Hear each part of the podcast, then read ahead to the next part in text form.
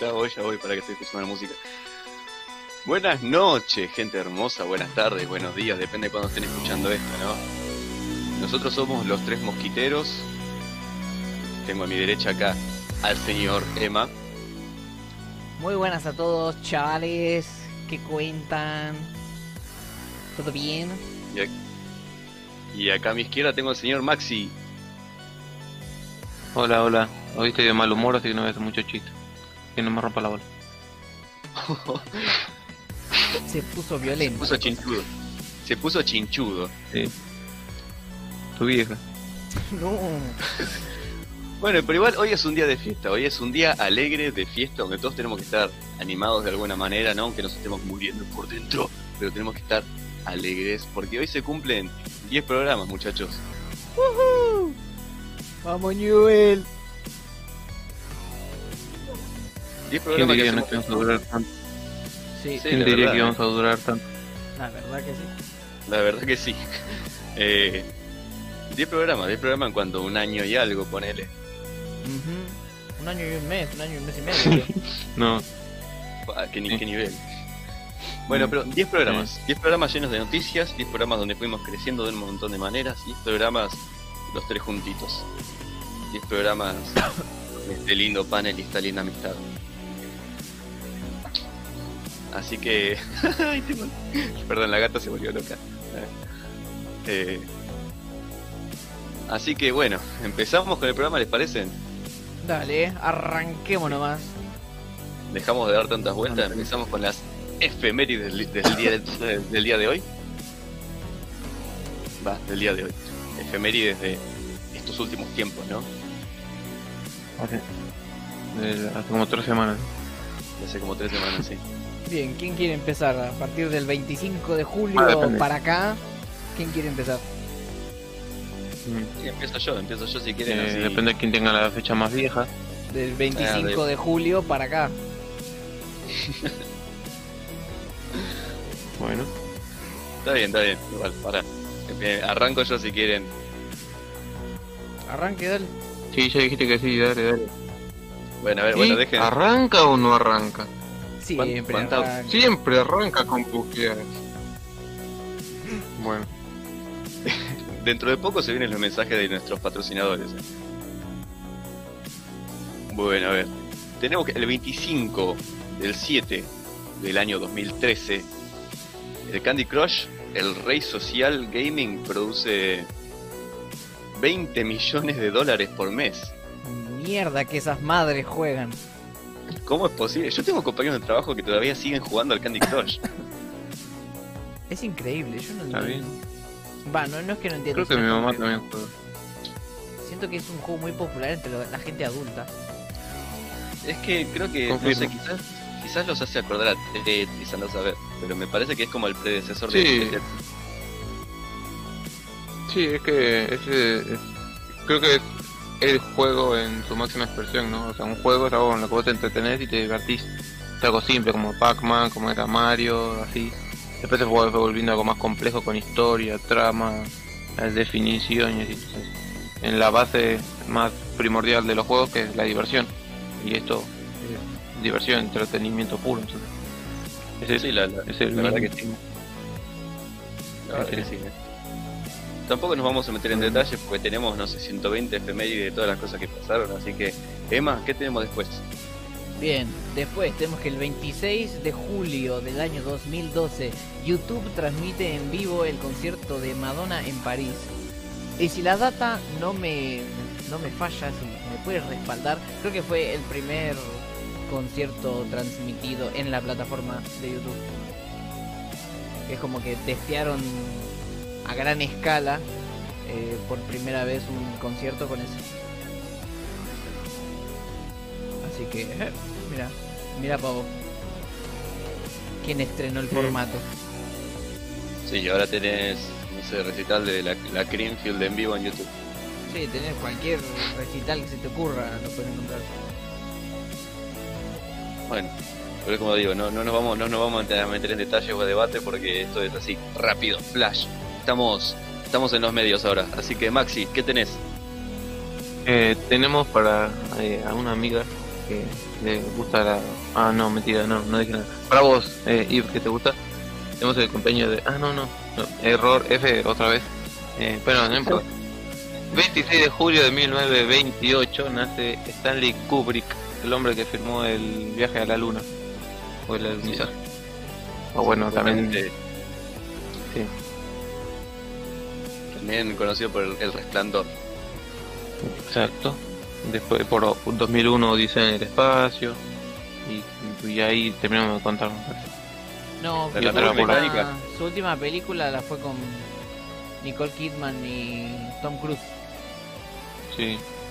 Y ahí dejé de Que dicen que por eso lo mataron. Creo que, bueno, hay una, una teoría dice que por esa película lo mataron. Como que esa película habla de cultos secretos y como que estaba basado en hechos reales o en cosas reales de la vida, ¿no? Entonces lo mataron por haber contado esas cosas, de esas tramoyas místicas. ¿Quién sabe? Pobre Stan No Lee. Digo otra Bueno, o paso otro. no, no, ahora paso yo si querés y después si nos quedamos sin tiempo, dale vos, mandale nomás. Vale. Ya entramos en agosto acá, el primero de agosto de 1981 inician las, la transmisión del canal MTV, Mira. Mm. El canal pasaba que cuando pasaba música. Mira vos, hace nada casi. Parece, parece mentira. 40 ¿Cuánto? años, 39 años, ponele. Sí. Uno, Bastante, que- como que uno, uno creería que es más viejo todavía. Pero no, arrancó Sí. con el furor de los 80. mm, Con el furor de... Antes era buenísimo, porque yo vi un montón de documentales o entrevistas de MTV a bandas de metal, de rap, de todo. Así que cubría un montón de, de- de géneros MTV antes. eso era inclusivo. Sí, era mu- mu- muy, piola. Pero bueno, creo que fue el primer canal igual de, de música, solamente de música. Sí, creo que sí, Mm. creo que fue el primero, el primero. Después Después de vino QTV. VH1, Q Música, eh, Match Music. Sí. Volver al futuro. Ah, no sé. VH1 Duro era el más. mejor para mí, Mm. No lo conozco. hasta que lo cancelaron. No, pasaba todas cosas ochentosas, pasaba un montón de cosas ochentosas, música vieja, así que por- por eso- era como Aspen pero para televisión. Aspen. Aspen 102.3. Bueno, Emma, ¿qué- ¿con qué seguimos, Emma? Seguimos con un mensaje de texto. No, mentira. Seguimos con que ¿A quién le sonó el, el Movicom? el, el 2 de agosto de 1939 Albert Einstein sugiere fabricar la bomba atómica. Lo sugiere. Así como suena, suena chistoso porque como que están hablando y lo más bien dice, yo diría que hagamos un arma de destrucción masiva. Ahí la dejo. Y se cursa de brazos a Einstein, entonces quedan pensando. No, igual Este, Einstein, por lo que tengo entendido, yo era muy fanático de Einstein, no sé por qué no. O sea, en un momento de mi vida yo quise ser físico. Pero Einstein, por lo que tenía entendido, se arrepintió toda su vida después de haber propuesto la bomba atómica, porque él lo decía para usarlo en temas de ciencia y la gente lo usó para matar gente. Sí, la verdad que sí. Y, y se arrepintió toda su vida después de haber dado la teoría tipo de vis- división de partículas, creo que no, no me acuerdo, pero se arrepintió toda su vida de haber dado ese, esa data. Pero me lo imagino así, ¿viste? Un, un cafecito entre amigos, ¿viste? Che, ¿les parece armamos una bomba atómica así entre, entre, entre compa nomás? ¿Vemos qué pasa? Es como esos, esos memes de la cara de los dos tipos que están mirándose uno al otro y la, arriba dice, ¿por qué están dos mujeres? Y dice, ¿por qué los hombres viven, por qué las mujeres viven más que los hombres? Y abajo los tipos proponiendo una idea que es mortal, ¿no? Para una persona. Me imagino ahí. ¿Por qué los hombres dura, viven menos que la mujer? Y, y el otro dice, ¿por qué no hacemos una bomba atómica? vale. Maxi, ¿qué tenemos ahora? Bien.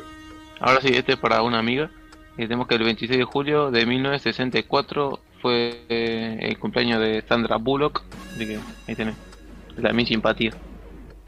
El, el nacimiento de Sandra Bullock. Sandra Claro. Bullock. Ya tiene, ya tiene 50 y algo, wow. ¿Cómo pasa el tiempo? Sí. Bien, Siempre me, siguiente. me- me- me gustaron todos sus papeles. Ah. Bueno, siguiente. Bien, yo quiero, antes de, de seguir, agradecer a Valoru GG por haber seguido este cristiano y hermoso canal. Gracias por apoyarnos. Muchas gracias. Muchas gracias, te queremos mucho. Queremos tu plata también, pero bueno, no te lo vamos a decir. De- después, después, viste, eso después. Cuando, cuando mande mi OnlyFans. Claro, cuando empecemos a vender los Patreons, ahí, ahí es donde vos tenés que desembolsar, como el FMI. Así como, así como nosotros vamos a desembolsar, vos también tenés que desembolsar. Bueno, Ujú. ¿se- ¿seguimos con las efemérides? o- Volviendo a la programación habitual. Sí. El 3 de agosto del 2004 sale a la venta el Doom 3. Polémico, polémico título. Creo que salió para PC y Nintendo 64. Y fue como, bueno, pero ¿qué más nos quieren contar? Es lo mismo que antes, pero en otro lado. Ese, es- ese es el juego que tiene esa escena donde vos entras al baño y si te miras fijamente al espejo por mucho tiempo te aparece como un, un ¿cómo se llama? esto? Un screamer.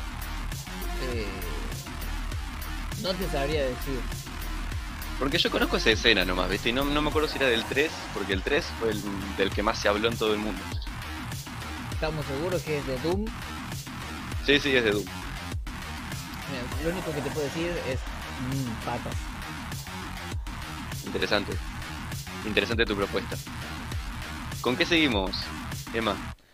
Eh, seguimos con que el, Yo- el 5 de agosto de 1962 hallan el cuerpo ya sin vida de Marilyn Monroe.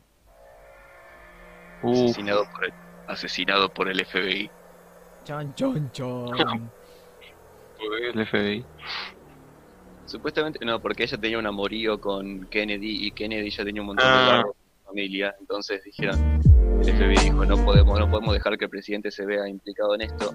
Así que mataron a Marilyn Monroe. Después con Bill Clinton fue todo diferente, ¿no? Bill Clinton, Bill Clinton salió a decir, I do not fuck that woman.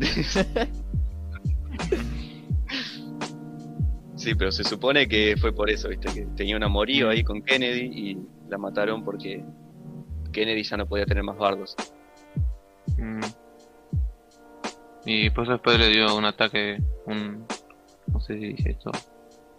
Eh, Un ataque a la cabeza. Que- Ah, ¿Cómo se llama la cosa que te agarra cuando te explota una vena en la cabeza y te agarra una rama, una cosa así? Un ACB, Pero uno muy... un ABC, No, un USB. dijo. Eso, pero muy fuerte le dio a Kennedy. Le dio capú en la cabeza. hizo- hizo- Le dio un USB, pobre. Bueno, creo que fueron varios, pero bueno. No, no, fue, fue un solo disparo, me parece, a la cabeza, fijo así, y listo, ya está. Ahí la quedó. Mm. Pero yo por acá Bueno. más, pero- Maxi, ¿con qué seguimos? Tenemos. Eh, este va para Emma, creo. Eh, tenemos del 29 de julio del 54. No sé qué día estamos porque la verdad no escuché. Pero bueno, lo tiro igualmente. Tire, Sí, tire. Eh, sale. eh, de 1954 sale La Comunidad del Anillo. El libro, obviamente.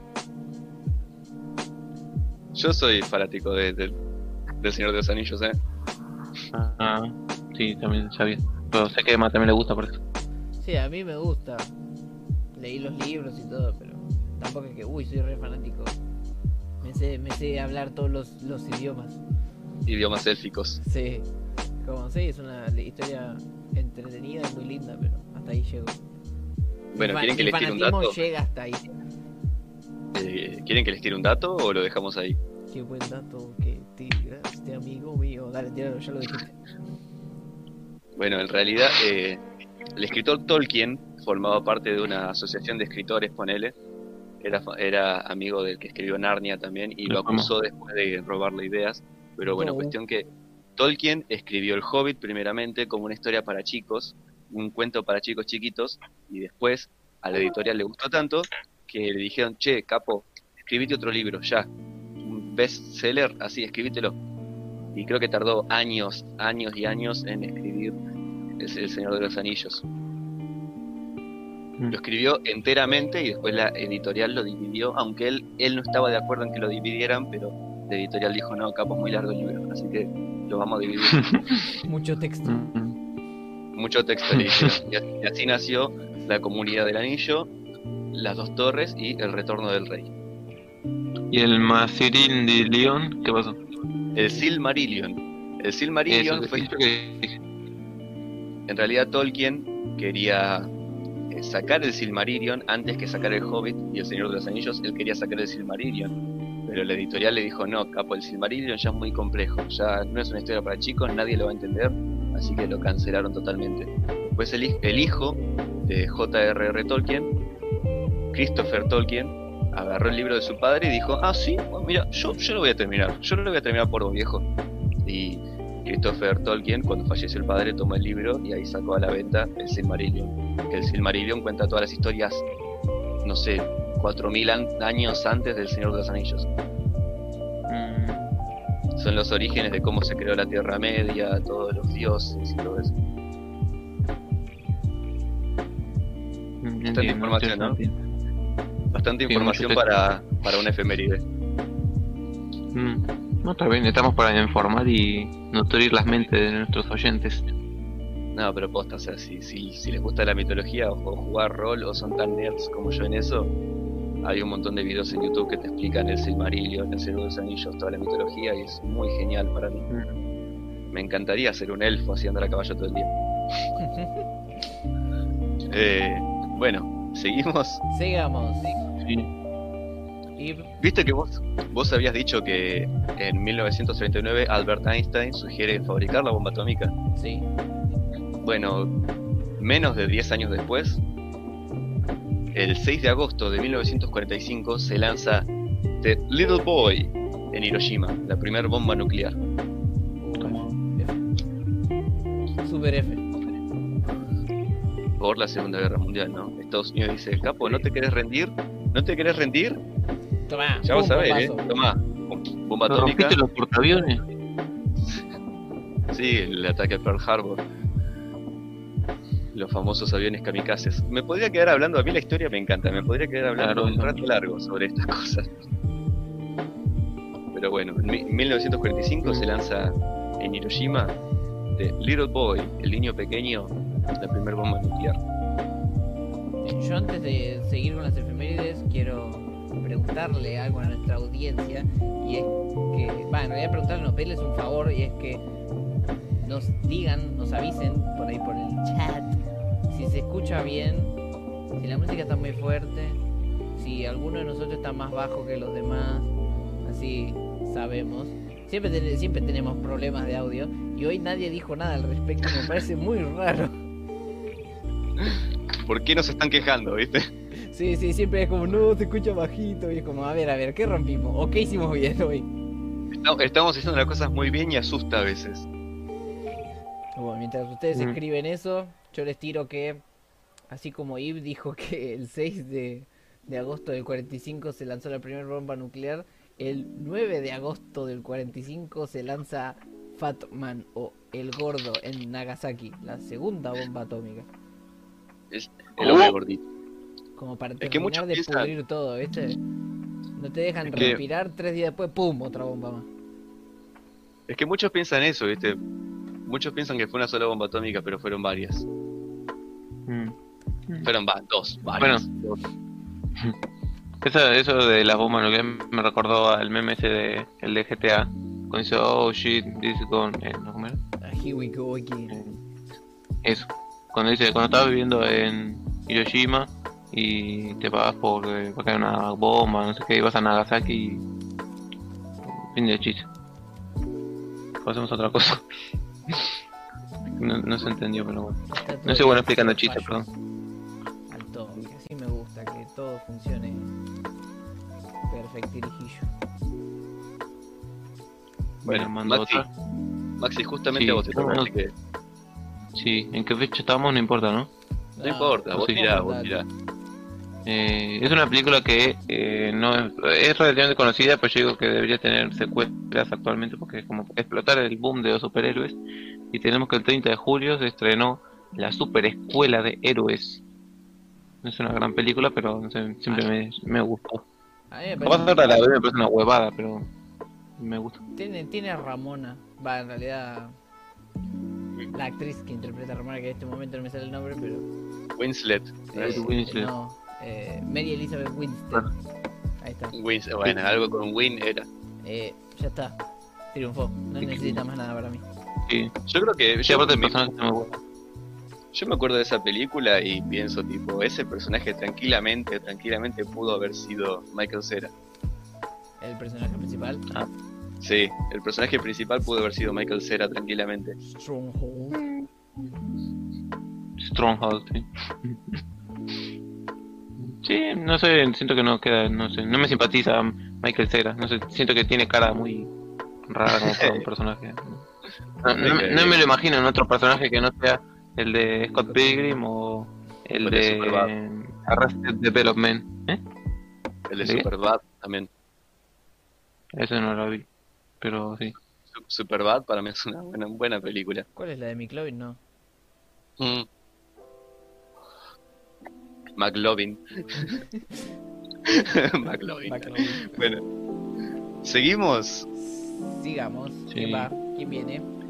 10 de agosto, 10 de agosto de 1937, se, pa- se patenta la primera guitarra eléctrica bajo el nombre de Rickenbacker. Sí, la primera guitarra eléctrica que era básicamente una sartén con cuerdas. Eh, si bu- buscan fotos, buscan fotos de la primera guitarra eléctrica es una sartén con cuerdas. Que un banjo. Claro, es como un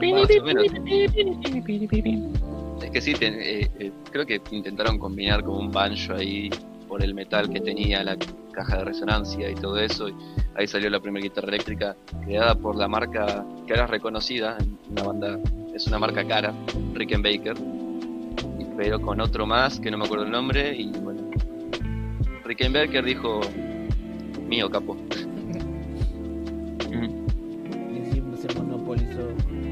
La guitarra. La guitarra eléctrica en este caso. Después salieron Fender, Gibson, todas las otras marcas, ¿no? La primera que in- inició todo fue Rickenbacker. Bien. Es loco, ¿no? Que, Sí. No, no, qué, qué loco que. que se, no, que se creó un, un instrumento así, ¿no? Es tan reciente. O sea que, ¿Cuántos instrumentos nuevos se crearon después de eso? A ver, es una pregunta muy al aire, ¿no? Pero, Es como que todo lo que se creó, o sea, todo lo que se creó después era eléctrico.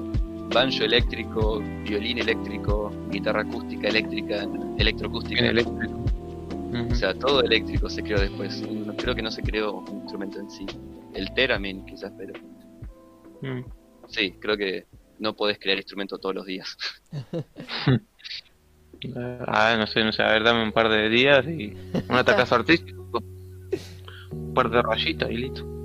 Porque no hace falta ser un gran experto para ser un gran artista. Lo dijo.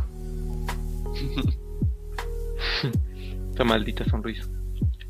Bien. Y Emma. ahora una, una efeméride bien, bien virgen, bien de, bien de cueva, bien de búnker como nosotros. El 10 de agosto del año 1987, un coreano llamado Lee Sung Seop muere de agotamiento por jugar StarCraft sin parar durante 49 horas. Y yo me quejo porque un día hice 5 horas y media de directo. Y el tipo se mandó 49 horas de StarCraft y la quedó ahí. Son dos días, ¿no? Y piquito.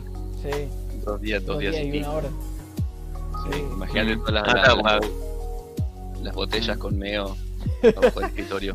No. Sí, yo creo que ya en ese punto usas pañales, no, no, no me hacen botellas. Supongo que lo que más le- el problema le trajo fue el no dormir. Sí. Mm. El el dormir y nivel de la concentración total. O sea, 49 horas de, estar haciendo La algo es- concentrado aparte. Sí, es un agotamiento Mm, mental. sí. Yo creo que falleció más por algún ataque al cerebro que por otra cosa. Sí, seguramente. Sí, Sí, a mí me. No La sé por qué. el- La pregunta era... Sí, sí. Sí. No, ya empezaste, ahora terminó. Ah, de que no- esa, esa noticia, ese efeméride me hace acordar al chabón que falleció como por 89 pajas. algo así. Sí, es Mm. verdad. El agotamiento físico, no sé, me, me hizo acordar, ¿viste? Bueno, Maxi, Eh, tenemos una película que creo que es un clásico, pero que en su momento le fue bastante mal, que es el 31 de julio de 1999, el estreno de El Gigante de Chapa o de Hierro, para los amigos. genial. Con Vin Diesel haciendo la voz del robot, que no sé qué habrá dicho, pero ahí tiene. No sé si a ustedes les gusta esa película. Yo tengo... A mí me encanta. Yo te creo que la vi por partes y nunca la vi entera. Así que no sé, Mm, no la puedo juzgar porque no, no tengo la pieza completa en mi cerebro. Eh, pa- para mí es una buena película, es una película muy infravalorada, pero para mí tiene un montón de mensajes así lindos y es una película que la, Mm. te entretenés. mm. Y bueno, y, y es de este género, se podría decir, de chico con cosa extraña que se vuelven amigos y terminan muriendo al final. Y es triste. Sí. Como ET, por ejemplo. En- en- entre comillas, ¿no? la- ¿Qué? Entre comillas, muriendo al final. Bueno, sí. En serio, sí, sí. Bueno, sí. Eh, el, justo el otro día estaba viendo una película llamada. Eh, creo que ya era. ah, bueno, no, no estaba viendo, la enganché al final. Llamada Axel, pero eran solamente las letras, no eran siglas. Y era exactamente esa misma historia. O sea, solo enganché el final y ya me di cuenta que era la misma historia. De un pibe que encontró un robot, un perro robot, creado por el ejército, que el ejército lo estaba buscando. Era como, mmm, esto suena a gente de hierro. Y la película termina que el perro explota y después es como, oh, no está muerto. Y como, ah, es gente de hierro. Así que es una copia muy fea. Pero bueno. Puede ser, mm. puede ser. No te voy a decir más nada sobre eso. Puede ser. Está bien. Siguiente. El 11 de agosto, 11 de agosto del año 2000, comienzo del milenio, se sale a la venta el Paper Mario para Nintendo 64. Cuestionado pero amado. Mm. Y- O sea, ¿Cuál es? cambia, toda, cambia toda la temática. Cambia toda la temática del juego el Paper Mario. Ya, ya no estás jugando con un personaje. Sí, seguís jugando con un personaje 2D, pero es RPG más que nada. Mm. Mm. O sea, yo lo jugué por eso. Mm. Yo Así también. que bueno, Yo no lo jugué ni lo vi, así que no, no tengo como para decir, oh, sí, tremendo juego o qué cagada. Pero sé que, Sabemos que cualquier cosa de Mario es una cagada. sé que hoy vino Chinchudo. revolucionario nada más.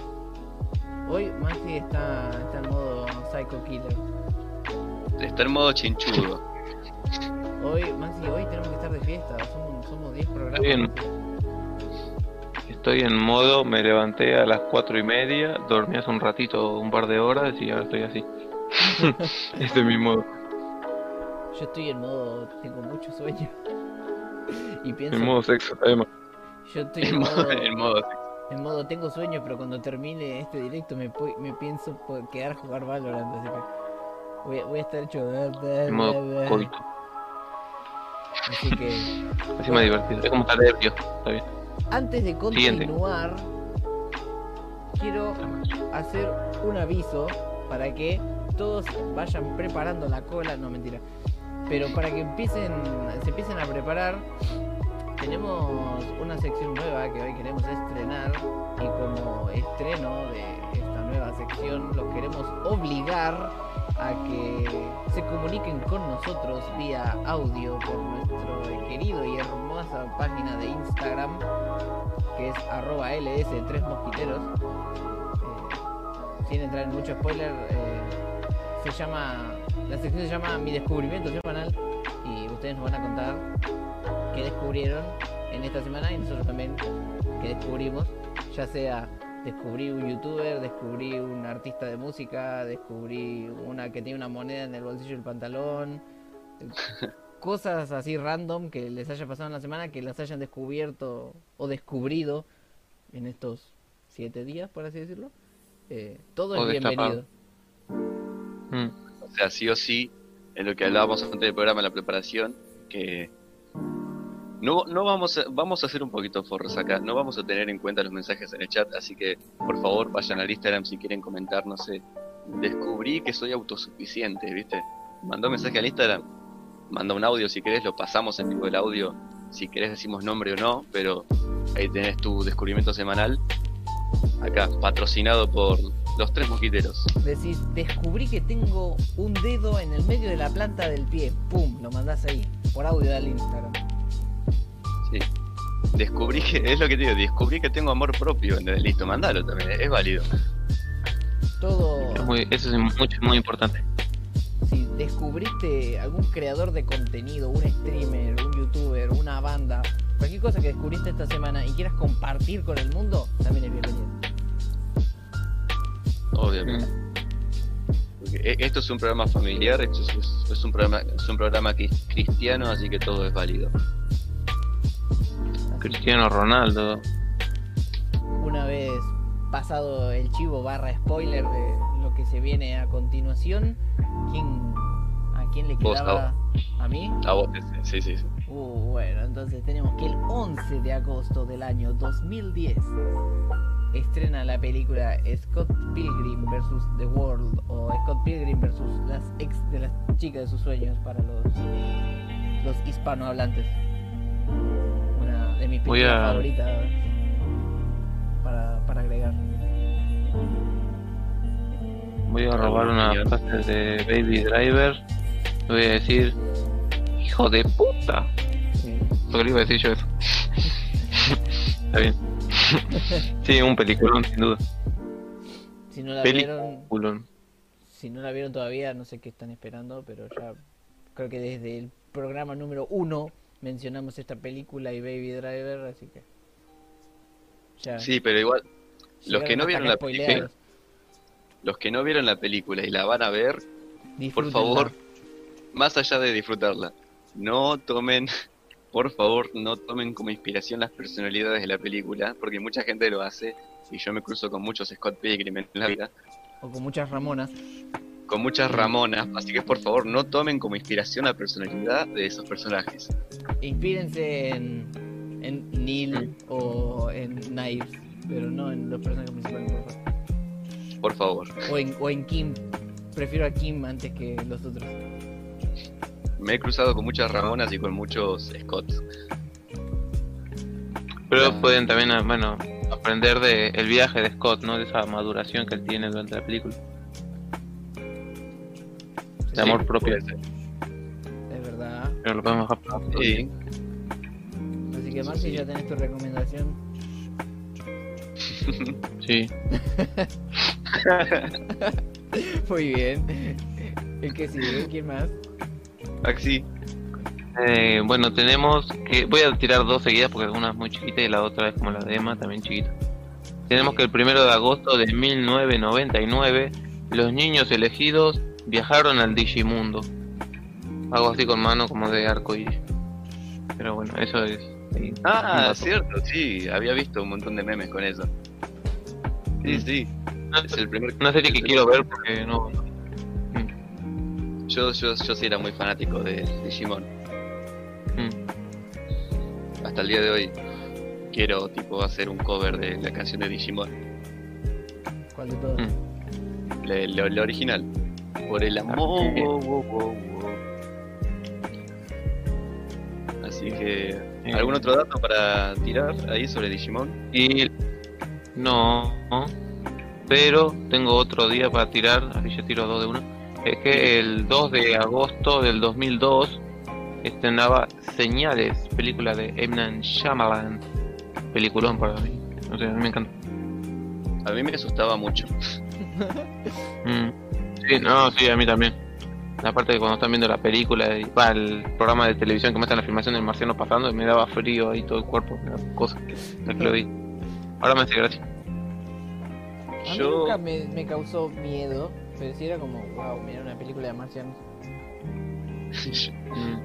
Eh, yo me acuerdo que tuve un trauma después porque yo vivo junto a un parque ¿Y viste esa escena donde aparece la figura del alien en el techo? Sí. Sí. Bueno, yo flasheaba mucho y tenía mucho miedo en que aparezca una figura así parada en alguno de los árboles del parque que tengo al lado. A la, a la noche igual, ¿no? Una figura así extraña. Mm. Sí, sí, amigo. Me, acaba de venir la idea. Sí, sí, sí, sí. diga, diga. No, no, diga, diga. Eh, no sé por qué, pero dijiste figura ahí en el árbol y me vino Slenderman. Y dije, ya está, tienen que llamar a Shyamalan para que haga una película de Slenderman. Estaría.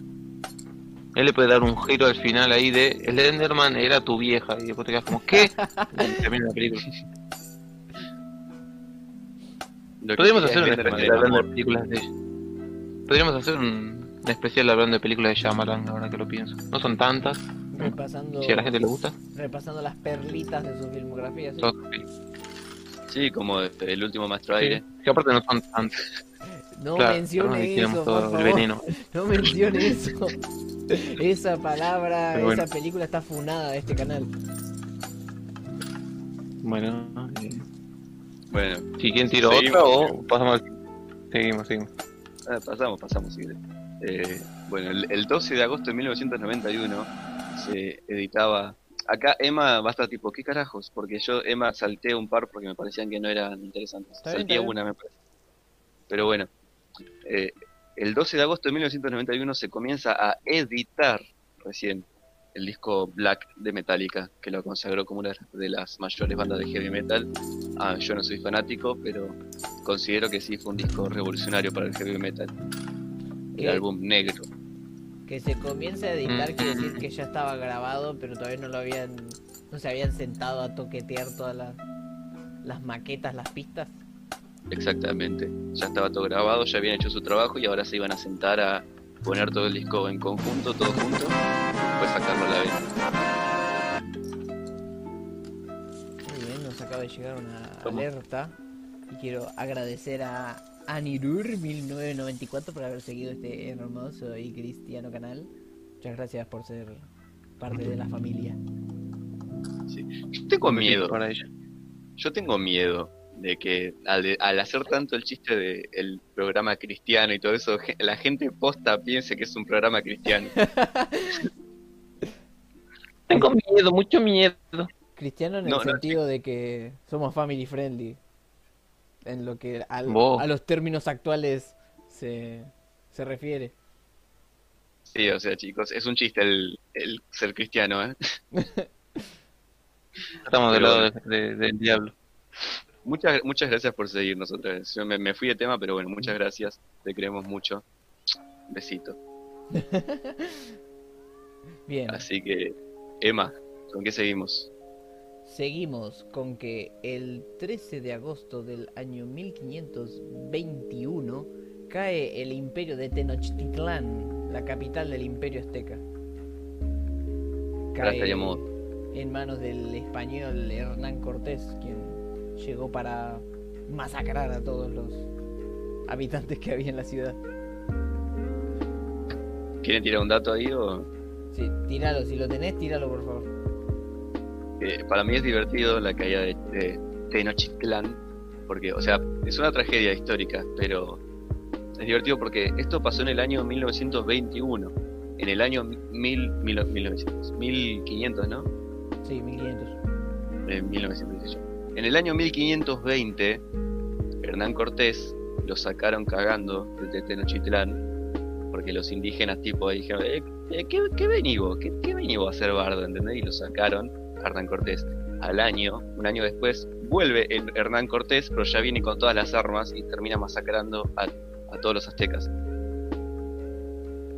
Es como, ah, sí, que me- no, ustedes me echaron, ustedes me quieren fuera, toma, coman plomo. En esa época no había plomo, pero bueno, hagamos de cuenta que sí. A mí me parece divertido eso, ¿viste? Que lo echaron y al año volvió, masacró a todo el mundo. Es como Ah, si. Sí. Ah, eh, sí, tiene un chiste y es como si Hitler hubiera masacrado o destruido la escuela de arte que lo, de- que lo echó. Yo creo que ¿No? sí, lo, lo hizo. Lo hizo en secreto, pero lo hizo. Mm. Pero bueno, eh, la siguiente fecha que tenemos es el 3 de agosto de 1713. Nace la RAE, la Real Academia Española. No sé si tiene relevancia, pero es curioso. No sabía que era tan mí- viejo tampoco. Para mí sí, pero en un tema social tiene relevancia. Mm. Como que todos los boludos que no saben hablar van recurren a eso. Eh, de que no, que cuando sale algo que te incomoda o que no te gusta, ¿entendés? Todos dicen, no, pero en la Real Academia Española dice que esa palabra no existe, pero después, viste, la gente dice- anda diciendo almóndiga, eh, guacho, tofiola, ¿entendés? Septiembre. septiembre, ¿entendés? pero después vos decís algo que les molesta, ¿viste? no, pero en la Real Academia Española, ¿viste? Mm. o sea, yo me refiero al, al- el lenguaje inclusivo, por ejemplo, ¿entendés? todos están, no, porque eso, eso no existe en la Real Academia Española, pero después son las mismas personas que van por el mundo diciendo Sí. palabras que no existen. Esas, esas personas que dicen que el lenguaje inclusivo no existe son las mismas personas que se van a comer un sándwich de mondiola. Sí, exactamente, ¿entendés? o la Exactamente. flora. La pasta flola. La pasta flola, pas- pasta, pasta flola. Pasta flola. ¿Entendés? A, a esas cosas voy. Ahí, ahí sí me, me pongo en modo Maxi, viste, chinchudo y ya empiezo no, porque... Esa gente... es- eh, ¿Seguimos o tenés alguna otra cortita ahí al pie ahí para tirar? Eh, tengo que el 3 de agosto de 1963, el último show de los Beatles, y no los son los Beatles, en, en el lugar, este, ¿cómo se llama? En- La caverna. El techo Eh, de cavernas. sí, en la Caverna Club, sí, la Caverna Club, Claro. como de carne, de.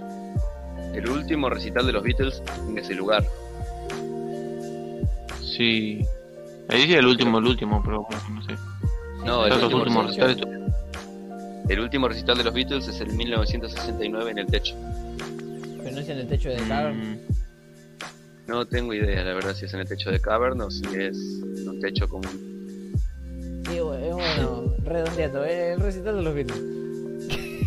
¿Dónde? los ¿Dónde? Ah, no sé. ¿Por qué? O sea, porque dijo 1983, dijiste vos. sí, sí. A menos No, que los History Beatles esté mintiendo. Los Beatles se separaron en el 96, entonces creo que debe ser el último recital en la caverna antes de tirarse a la fama y ser famoso mundialmente. ¿Cómo 96? No, 69, perdón. 69. Ah, Ah, es- dije, ¿cómo? Perdón, se me confundieron los números, al, al revés. eh, eh, eh, pregúntame otra. Se- Bueno, ahí 69. No sé. 69, mm, la Mao diría David 504. Bueno, Eh, seguimos entonces. Seguimos. Sí, sí. Siga, siga. El 13 de agosto de 1961 comienza, comienza los cimientos a construirse el muro de Berlín en Alemania. Waiting for 1989. 1989. Eh, muro que separaba la Alemania, Alemania facho de la Alemania comunista, ponele. Separaba a los hippies de los fachos. Era eso. Mm, Después de la Segunda Guerra Mundial o después de que falleció Hitler, después de que se, se au- se automurió, eh, crearon el muro de Berlín para separar a la Alemania que quería ser más comunista, más libertaria y todo eso, de la Alemania facho que quería seguir siendo militar y todas esas cosas. Y funcionó. No, no funcionó, eso generó más, más bronca entre la gente. Mm. Así que... Es eh, como lo justo contrario ¿Sí? Mm. Lo contrario a qué? eh, a la grieta, ¿no? Porque no es una grieta, es justamente algo que sale del piso. ¿no? Eso. Sí, o sea, justo, Se abre el justo le, piso. le comentaba a Emma hace un rato, tipo, qué gasto de plata innecesario, ¿no? Porque duró como mucho 20 años el muro de Berlín, 20, 29 años duró, Mm, hasta que lo derribaron, porque la gente ya estaba harta, entonces tiraron el muro de Berlín, unificaron Alemania. Y si yo quiero cruzar para que la puedo, tengo que dar, hacer 20 cuadras hasta allá y cruzar por ahí. No, yo quiero cruzar por acá, tan rapodrido. Sí. Sí. movimiento impulsado, el muro de Berlín, un dato más y ya le paso el palito de más. El muro de Berlín, el movimiento que, que inspiró derribarlo fue el, el movimiento anarquista. Mm. Vamos. Así que le, le debemos mucho a los anarquistas. Bueno, Mm. Emma, Bien.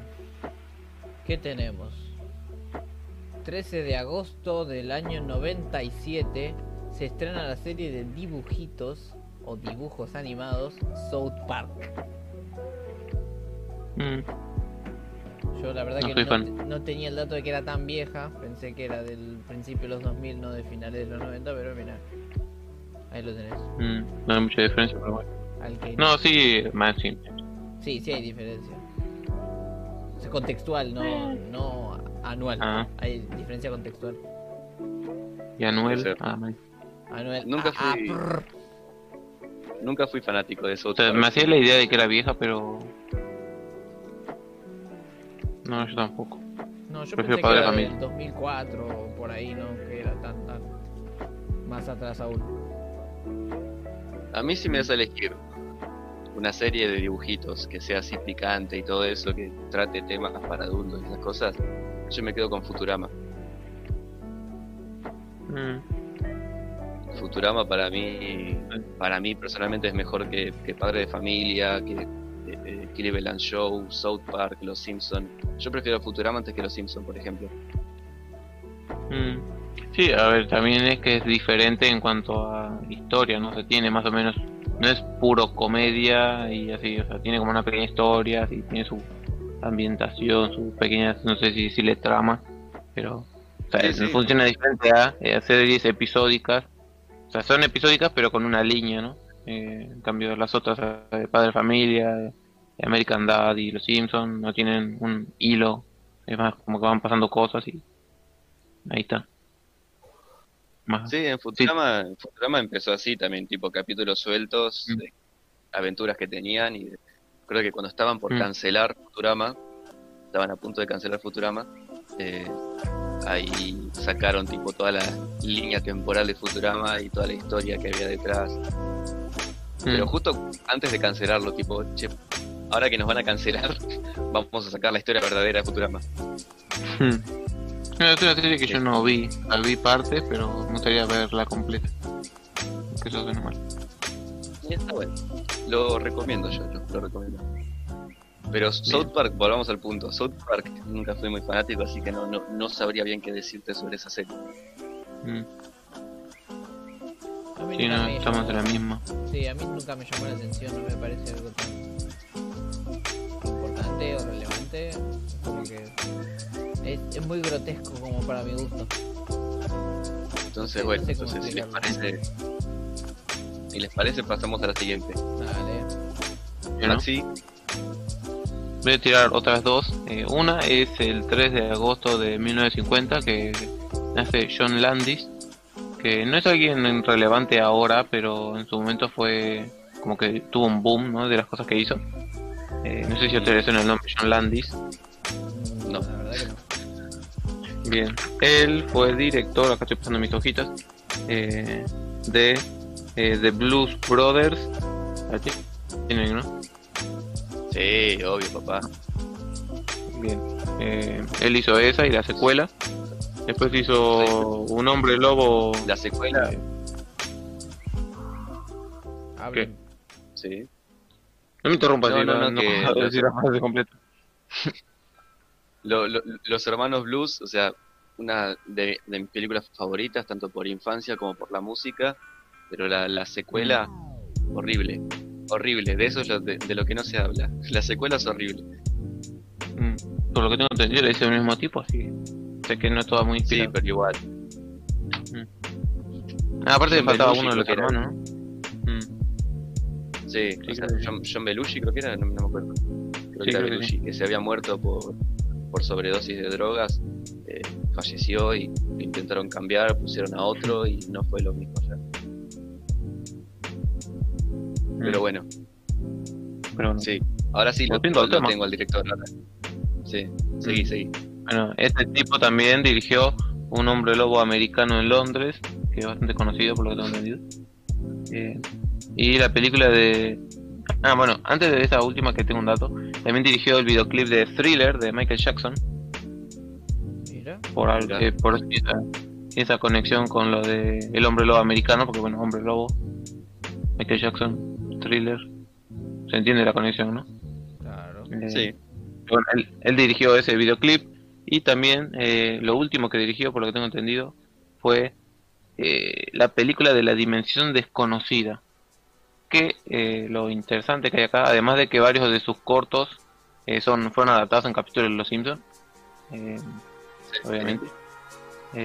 Una historia perturbadora y que fue la que dilapidó la carrera de este director fue que en la filmación de uno de esos cortos que trataba de un hombre que era súper discriminador de los judíos, de los vietnamitas y de... muy discriminante, ¿no? En todos sentidos, no era el típico tipo que se la pasa tirando mierda a todos en las etnias, y así por haber, ¿no? Está en un bar ahí tirando, discriminando a unos tipos. Y cuando sale empieza cuando sale empieza a caminar así como entre la calle y de repente aparece en la Alemania nazi. Y el tipo empieza ahí y lo empiezan a perseguir empieza a escaparse a huir y se esconde. Y después sale va a otro lugar y eh, aparece en la guerra de Vietnam y está ahí empiezan a los tiros ¡pum! y empiezan a reventar todo por todos lados Eh, y en ese eh, hay una escena cuando termina este corto eh, porque la película son varios cortos como dije eh, este termina que él va eh, corriendo por el agua y hay todo explosiones. Y ahí termina. Y el dato perturbador de la semana es que eh, en la filmación de esa escena, el tipo iba y salvaba a dos chicos y se iba corriendo, venía un helicóptero el cual estaba disparando ¿no? hacia el agua y se veían muchas explosiones. Bueno, entre esas explosiones fueron muy cerca del helicóptero que estaba siendo real. El helicóptero se cayó sobre el actor y sobre los dos chicos y murieron en el acto.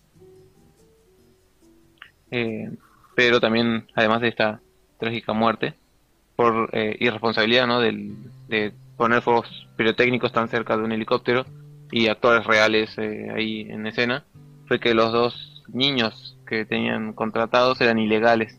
O sea, los llamaron de ahí de un pueblito cerca donde estaban filmando. Y dijeron, sí, toma, te damos dos pesos y eh, fue grabar la escena, ¿no? Y, y bueno, y pasaron a la historia con su muerte. Y la escena de la explosión y de la caída de el helicóptero creo que quedó en la película, que es lo más perturbador. Hmm. Pero así que la- si ven la película, fíjense en ese corto. Yo me quedé porque tenía entendido que había pasado algo con esa película y no entendía qué. Cuando la vi me quedé como, ah, eso era. Yo pensé que ni siquiera iba a estar ese corto, pero sí, me quedé como, apa, lo dejaron. Pero bueno, después de ese accidente, después de ese incidente sa- salió la película y el tipo su carrera se fue a pique y ya no hizo más nada, me parece después de eso. Habrá sido productor capaz, pero no hizo nada. Y hace relativamente poco de su hijo, no me acuerdo el nombre, pero también se apellida igual Landis, eh, también tuvo un, un ¿cómo se dice esto? Eh, un lío, digámosle, con que lo denunciaron por eh, abuso sexual, así que se, ve que la familia Landis está maldito. Buah, tenía de Eso todas igual. Sí, eso es todo. Bueno, esa fue bastante, bastante larga esa. perdón. Bien. No, no, no, ¿Qué más? no, no, estamos, estamos por informar a la gente de cosas bizarras, ¿no? Más que nada. Así que, ¿seguimos? Sí, Sigamos, sigamos. Hablamos, hablamos sobre que Einstein dijo de hacer la bomba nuclear, ¿no? Sí. sí. Hablamos, hablamos sobre las dos bombas nucleares que cayeron en, en Hiroshima y en Nagasaki. Sí. Afirmo. Ahora, después de todo eso, en la línea temporal, que fue, no sé, dos semanas, tres semanas de todo eso, eh, Henry Truman, en el 14 de agosto de 1945, Henry Truman anuncia la derrota de Japón y da fin a la Segunda Guerra, a la segunda guerra Mundial. Bravo, Ahí ya lo Joel. Los japoneses dicen, no, no, está bien, Capo, no me tire otra bomba, disculpa, disculpa por todo, te pago, te pago todo lo que te debo, no quiero saber más nada. Y Japón declara su derrota y Estados Unidos sale como héroe mundial, campeón mundial, y se termina la Segunda Guerra Mundial. Después Estados Unidos entra en la época de las bombas de Cuba y todo eso, la Guerra Fría, pero bueno, eso es otro tema, ¿no? Entra, entra en la época del Los cine mutantes. negro. Sí, Mm. pero bueno, No. ya creo que Mm. cubrimos toda la época nuclear, ya la cubrimos en este programa. Bueno, cuaren- 1945, Henry Truman anuncia la derrota de Japón y se da fin a la Segunda Guerra Mundial. Bien. Emma, ¿qué tenés ahora? Mismo día, pero un par de años en el futuro. 14 de agosto del 2012 sale a la venta el GTA de chinos, como le decíamos por acá, por estos barrios. Sale a la venta Sleeping Dogs. Un GTA, pero de chinos. Sleeping Dogs es. O sea, tiene algo que ver con Watch Dogs. No, no, no, es un, es un juego donde... Es un GTA, pero de chinos. Ves, ves perros dormir. Sos un chino que ve un perro dormir hasta que te lo comes, ¿viste? Claro, tiene que ver mucho. No lo, o sea, no lo jugué. Vi a un amigo que lo jugaba, pero fue una tarde, ni siquiera lo vi completo. Pero es como. Es un sandbox donde controlas a un chino que está en China y creo que haces misiones para la mafia, cagas a palo gente, robas autos, lo que se hace en cualquier GTA, pero con chinos. Sos un chino en China que Claro. ves chinos y otras cosas chinas Y hay perros chinos. y los ves dormir en chino. Exacto. Bueno, Maxi, Eh, me di cuenta que antes iba a tirar dos y tiré una sola, pero bueno, fue muy larga, así que está bien. La otra era que en el 4 de agosto de 1518 eh, estuvo o surgió o pasó o eh, otros sinónimos que no se me ocurren porque estoy haciendo tiempo para buscar la imagen con más información. Eh, sucedió, la sucedió. epidemia, la epidemia del baile. ¿Cómo es eso, señor? Sí, ahora pues, está. Vamos, vamos a tirar Sí, sí, acá está, efeméride- efeméride falsa, ¿viste? La epidemia de Valde, sí, cuando, cuando los Beatles llegaron a América y Dice- todo el mundo empezó a bailar, ¿viste? Dice que llevó a cientos de personas a bailar descontroladamente hasta morir, alcanzando su clímax. Dice, dice, el fenómeno que aún hoy desconcierta a los investigadores ocurrió en la ciudad de Estambulco. Está recordado como la epidemia del baile. Eh, dice, todo comenzó en julio de ese año, cuando una mujer conocida como Frau Trofea bailó frenéticamente en la calle sin pausas durante cinco días. Mira. Eh, para entonces más de 30 personas se habían sumado compulsivamente a la danza imparable y su y un mes después los ciudadanos infectados ascendían a 400. Así que Es, es, es como que es como que la gente ahora se puede morir por Tik- TikTok también, ¿viste? Como las modas pueden matar. Yo me morí por estar cinco días subiendo TikToks, ¿viste? Ya tenemos, ya tenemos a uno que se murió por darle duro 49 horas seguidas a StarCraft. Falta uno que se muera por hacer TikTok. Ya está. Va a pasar. Eh, como otro dato para este día, eh, dice, eh, tu, tu, tu, dice que las autoridades asumieron que se trataba de una enfermedad que se curaba bailando, así que construyeron tarimas y contrataron músicos para favorecer el proceso de sanación. Bien. Se podría decir que todo comenzó bailando aquella noche loca de los mil tequilas. Sí, No sé, pero, habría que intentar, ¿no? En tiempos actuales, tipo, te pones a bailar en la calle a ver si alguien se te suma. Claro. por Y cinco días. ¡Enfermos! Ahí te se escuchaba, ¿viste? Generamos otra pa- una pandemia dentro de otra pandemia. Una Oh, pandemia de... Inception. Ahora No hay que hacer... ustedes, Sí, sí, hay que hacer un... Hay que hacer un, una película sobre el- la pandemia del baile, pero que sea musical, ¿viste? Que salga e- esa señora a la calle, ¿viste? Siento ganas de bailar, ¿viste? Ahí empieza la música y empieza el musical. Mm. sí, sí, sí. Eh, Sería un thriller muy bueno para mí.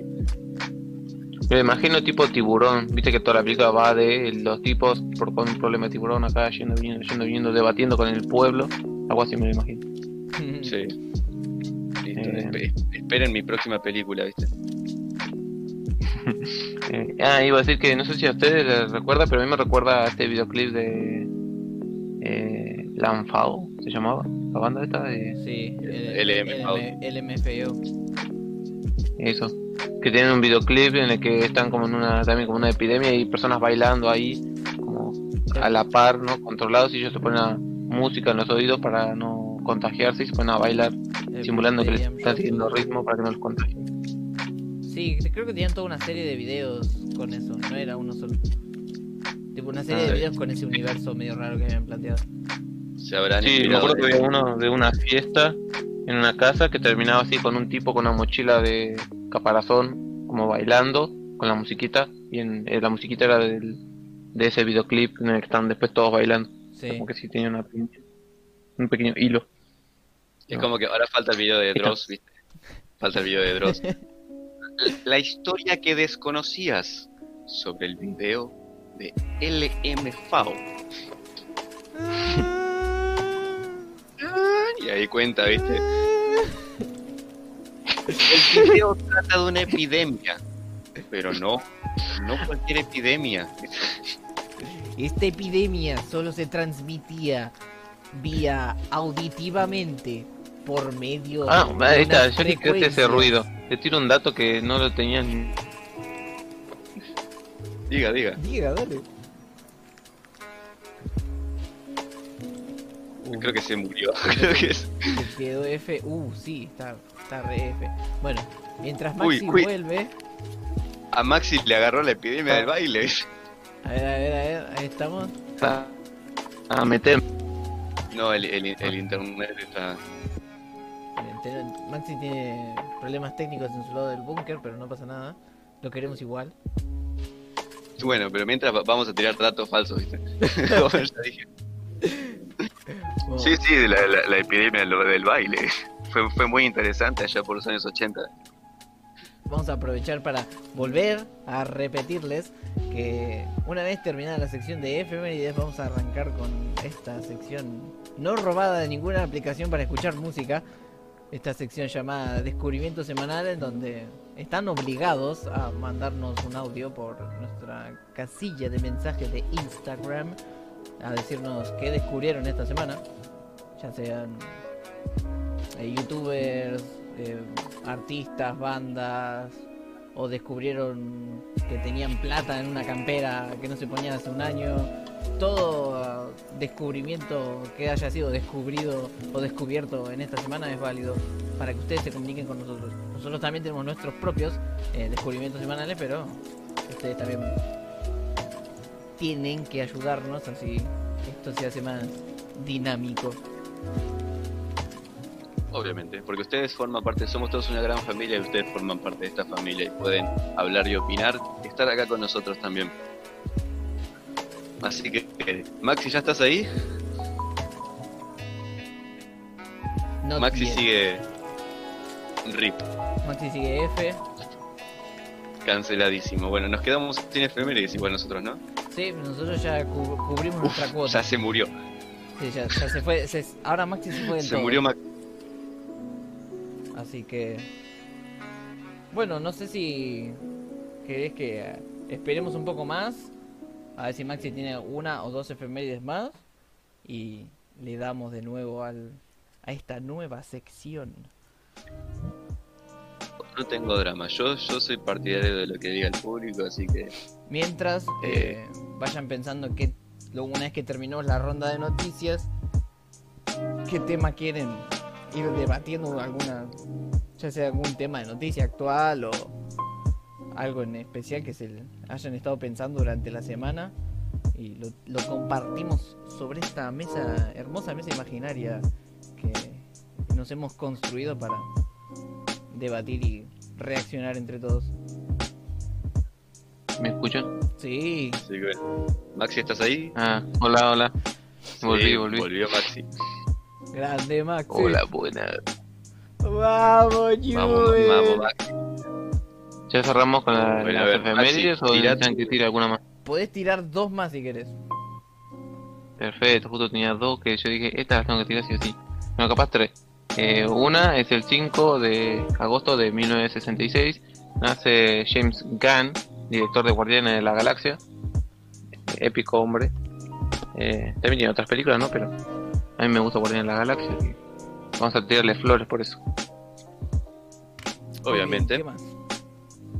Yo hasta Eh, el día y, de hoy, eh, para Sí, detalle, hasta el día de hoy en el trabajo siempre pongo la música de los Guardianes de la Galaxia para trabajar. Bueno, también un pequeño dato del director es que por estar buscando músicas de para las películas de Guardianes de la Galaxia hizo, creo que en Spotify, eh, listas de las mejores canciones de cada década. Desde no sé qué época empezó a hacer listados de canciones para después ya tener ordenadas las mejores canciones de cada década y así poder usarlas.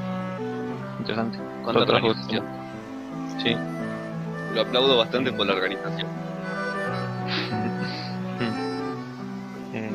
Después eh, tenemos el 6 de agosto de 1970 nace el ya mencionado M.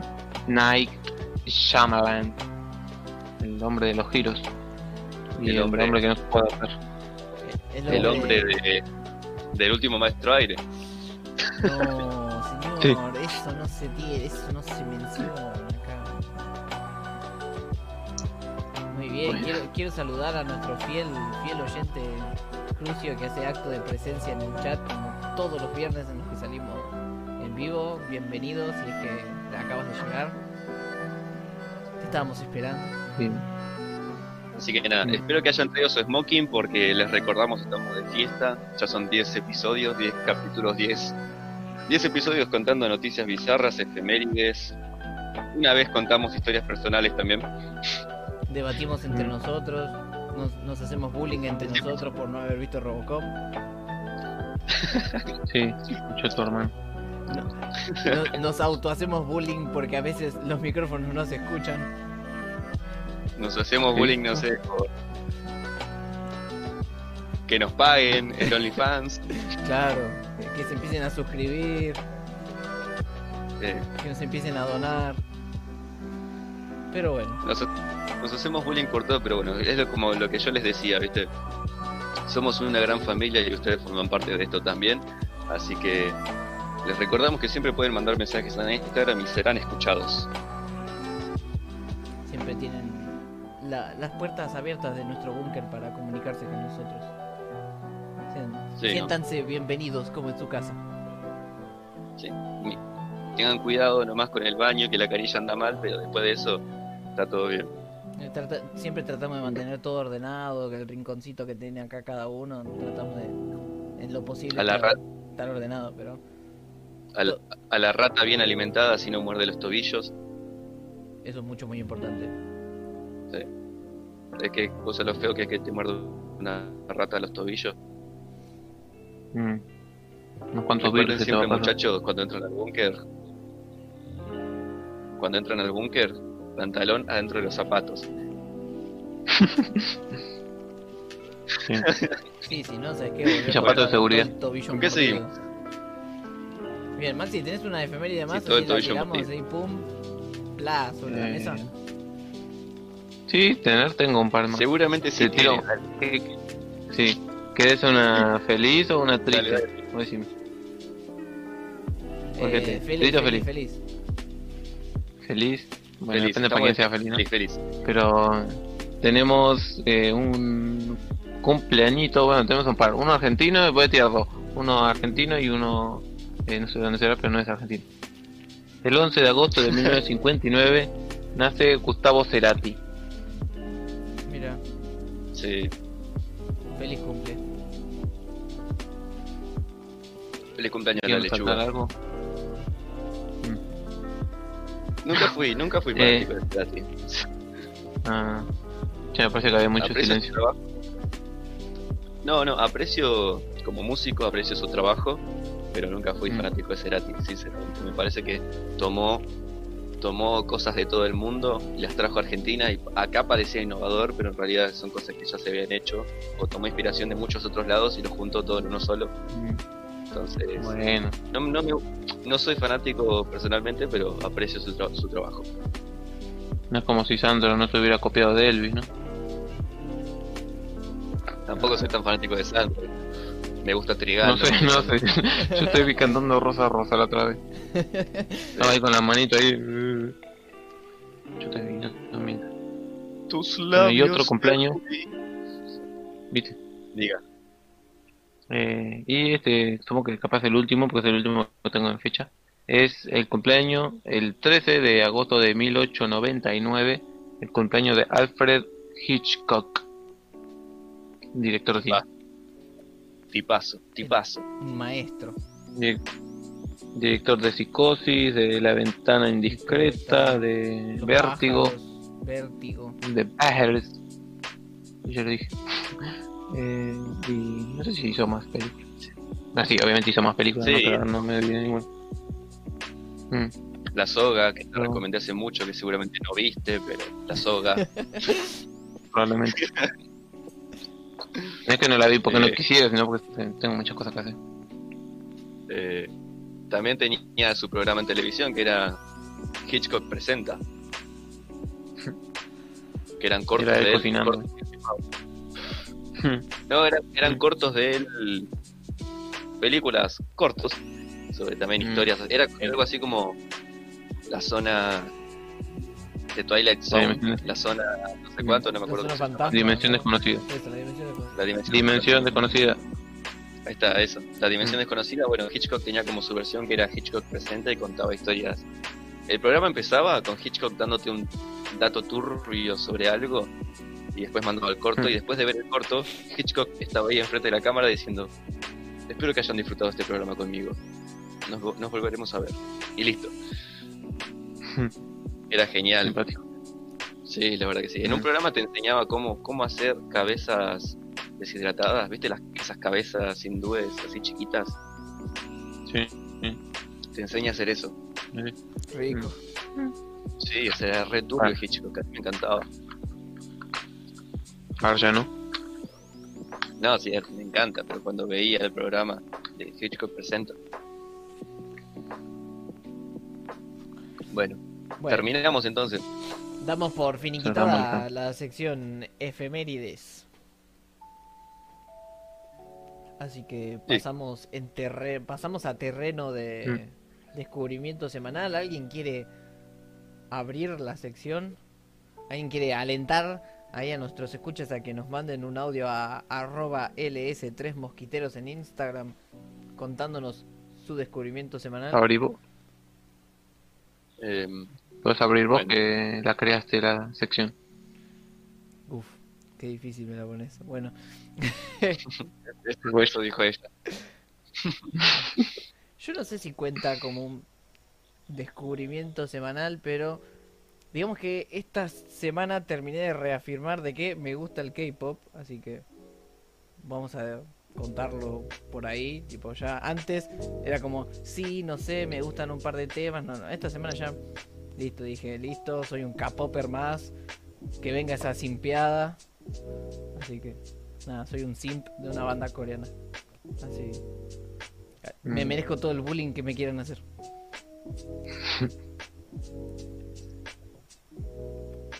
Bueno, Maxi, descubrimiento. o paso yo mientras que vos pensás. Eh, anda vos, si ya tenés algo, anda vos. Yo no, no sé. Yo ya sabía, yo lo sabía. ¿eh? Eh, bueno, mi descubrimiento semanal. Hay toda una comunidad en YouTube que estoy descubriendo, pero hay toda una comunidad en YouTube de varios youtubers que hacen eh, cosas con metal y con madera. Cualquier cosa. Cosas útiles más que nada. ¿no? Te enseñan cómo arreglar herramientas, cómo soldar, cómo usar una moladora. Un montón de cosas te enseñan y ese fue mi descubrimiento semanal. Hay un montón de... A mí me encantan las herramientas, me encanta trabajar con metal, me encanta trabajar con madera y estos canales la verdad que me ayudan un montón a aprender a cómo usar ciertas herramientas o descubrir herramientas nuevas que yo no sabía y ese es mi descubrimiento, toda esta comunidad de, de youtubers que encima hacen videos unos con otros, viste, sí, pásense por el canal de tal y así, ¿Alguno Eh, que quieras, algún- nada, te alguno que quieras recomendar así en concreto? Hay uno que se llama Farm, Farm Project. Está todo, la mayoría son todos en inglés, ¿no? Hay uno que se llama Farm Project. eh, que hace, te enseña a usar herramientas y también hace testeos. Agarra 10 marcas de, no sé, mejor pegamento para madera. Agarra 10 marcas y hace pruebas a cada una a ver cuál es la más resistente, cuál resiste el agua, cuál es mejor para tal trabajo y tal otro. Y ahí Mm. te da como una amplia gama como para que me compro esta marca o me compro esta otra, ¿viste? Bueno, el chabón ya la testea para que vos no, no estés ahí viendo cuál comprar. Y ya que estamos, después hay otra colombiana, creo que es, que se llama. Ay, no me acuerdo. Bueno, pero eso es una chica. es una chica eh, arquitecta que te enseña cómo hacer cómo hacer tus propias herramientas o cómo hacer tus propios aditivos a herramientas. Está todo en castellano, eso sí que lo pueden ver y escuchar libremente. Vi un video que te enseña a hacer como una prensa angular para cuando tenés que soldar o cortar algo en cierto ángulo. Te enseña cómo hacer una presa con ángulos, una prensa con ángulos para que te facilite todo el trabajo. Me parece genial a mí todos estos youtubers y videos. Es como ese canal de, de YouTube de un tipo que hizo un canal de YouTube para los chicos que no tienen padres y el chabón te enseña cómo cambiar una rueda, Ah, da consejos sí, de sí. vida y todo eso. Sí, me acuerdo, me acuerdo. Algo así, pero con herramientas, ¿viste? Te enseña, para el que no sabe o el que está aprendiendo, te enseñan cómo usar cada cosa. Y a mí me ayuda un montón. Así que ese es mi descubrimiento semanal. Toda esta comunidad, estos youtubers, que te ayudan un montón para mí. Si es que te gusta hacer cosas. Mm.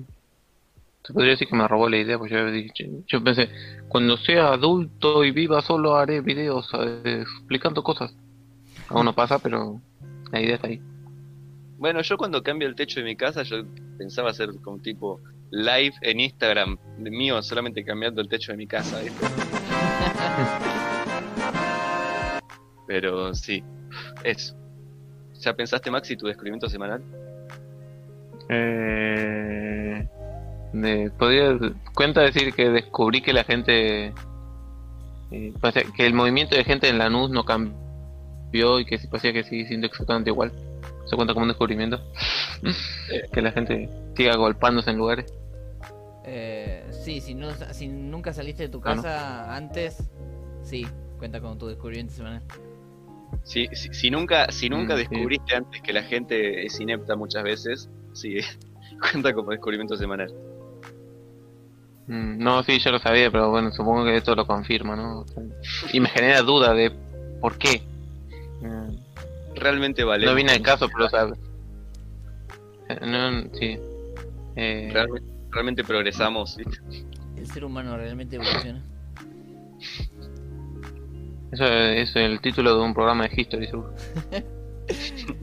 Bien, quiero, Eh, quiero agradecer a no. Thunder Pro por haber seguido este hermoso y cristiano canal y aprovechar para alentarlos a todos a que nos manden en un audio vía Instagram a arroba ls3mosquiteros su descubrimiento semanal y que nos digan qué descubrieron, además de que la gente es inepta a veces, todos pueden mandarnos sus sus sus descubrimientos que, que vieron, que, que hicieron, que, que escucharon, ¿De qué se- eso. ¿De qué se enteraron hace poco, viste? ¿Qué pensamiento tuvieron hace poco también que descubrieron? De todo, es, es Mm. todo válido acá. Todo válido. Descubrí. mm, es que no sé, siento que lo que tengo en mi mente no funciona como. no aplica a lo que estamos diciendo. Pero a ver, decilo, ya Diga, lo, diga. lo debatiremos. O sea, es como que redescubrí o confirmé que me gusta visitar lugares y sacar fotografías, ¿no? Es algo que yo sabía, pero como que, no sé, es la sorpresa de, ah, tengo ganas de sacar fotos. O, ah, qué lindo, visitar lugares nuevos. Sí, Como que, está bien. Descubriste, descubriste una de tus pasiones, ponele. O descubriste algo que te da sí. placer. O sea, esa- no sé si placer, siento que placer suena muy orgásmico, pero No necesariamente. ¿Qué mente sucia bueno, pero me suena eso. No, pero que si uno cuando dice placer no se refiere a placer, no sé, normal, se refiere a otro tipo de placer. No, Pero no sé, no sé de qué placer estás hablando. No Bueno, sé qué también tipo Yo puedo de puedo, decir que- decir, yo puedo decir que me genera placer, qué sé yo, estar jugando videojuegos todo el día sin que nadie me rompa las pelotas. Y Y no necesariamente tenga que estar acabando cada cinco minutos. claro, No, Mm. Nunca en ningún momento del día me toco el miembro mientras estoy jugando videojuegos. Y sin embargo, para mí eso es placer, así que. Mm. Yo prefiero usar la palabra disfrutar placer. Pero capaz son sinónimos y no me enteré. Puede ser. bueno. puede También ser, se podría sea, decir que des- también se, se podría decir que descubrí que tengo la habilidad de levantarme a las 4 de la mañana para hacer cosas. Ahí tenés, ahí tenés, Estar eso- todo el día. ¿Viste? Ahí tenés otro descubrimiento. ahí tenés, de- de- descubriste que te podías levantar. Que rindo, Sí. Justo, sí, que rindo estoy, bien, se podría decir. Yo estoy escuchando música y justo cuando dijiste eso descubrí que me No, puedo levantar. ya lo sabía, no sabía que tan temprano. Pero cuando dijiste eso, justo viste a las 4 y algo de la mañana, yo estoy escuchando música y justo se escucharon aplausos Bien, Qué hombre de todo. en el momento. Así que sí, te, te- te felicito, Maxi. Y algo que quería decir hace un ratito, que siempre lo digo cuando alguien nos sigue. Muchas gracias por seguirnos, formás parte de esta familia ahora. Así que muchas gracias, te queremos mucho. Y ya no hay vuelta atrás, eh. Y ya no hay vuelta atrás, así que ya está, una vez que entraste, eso dijo ella. Mm. Así que bueno, ¿con qué seguimos? Eh, sí, seguimos con que por alguna extraña razón me acaba de cambiar la, la escena. Y ahí volvemos. Ahí está. Ahora sí. Porque Bien. se estaba, tocando, se estaba tocando el miembro porque le generaba placer el programa. Claro.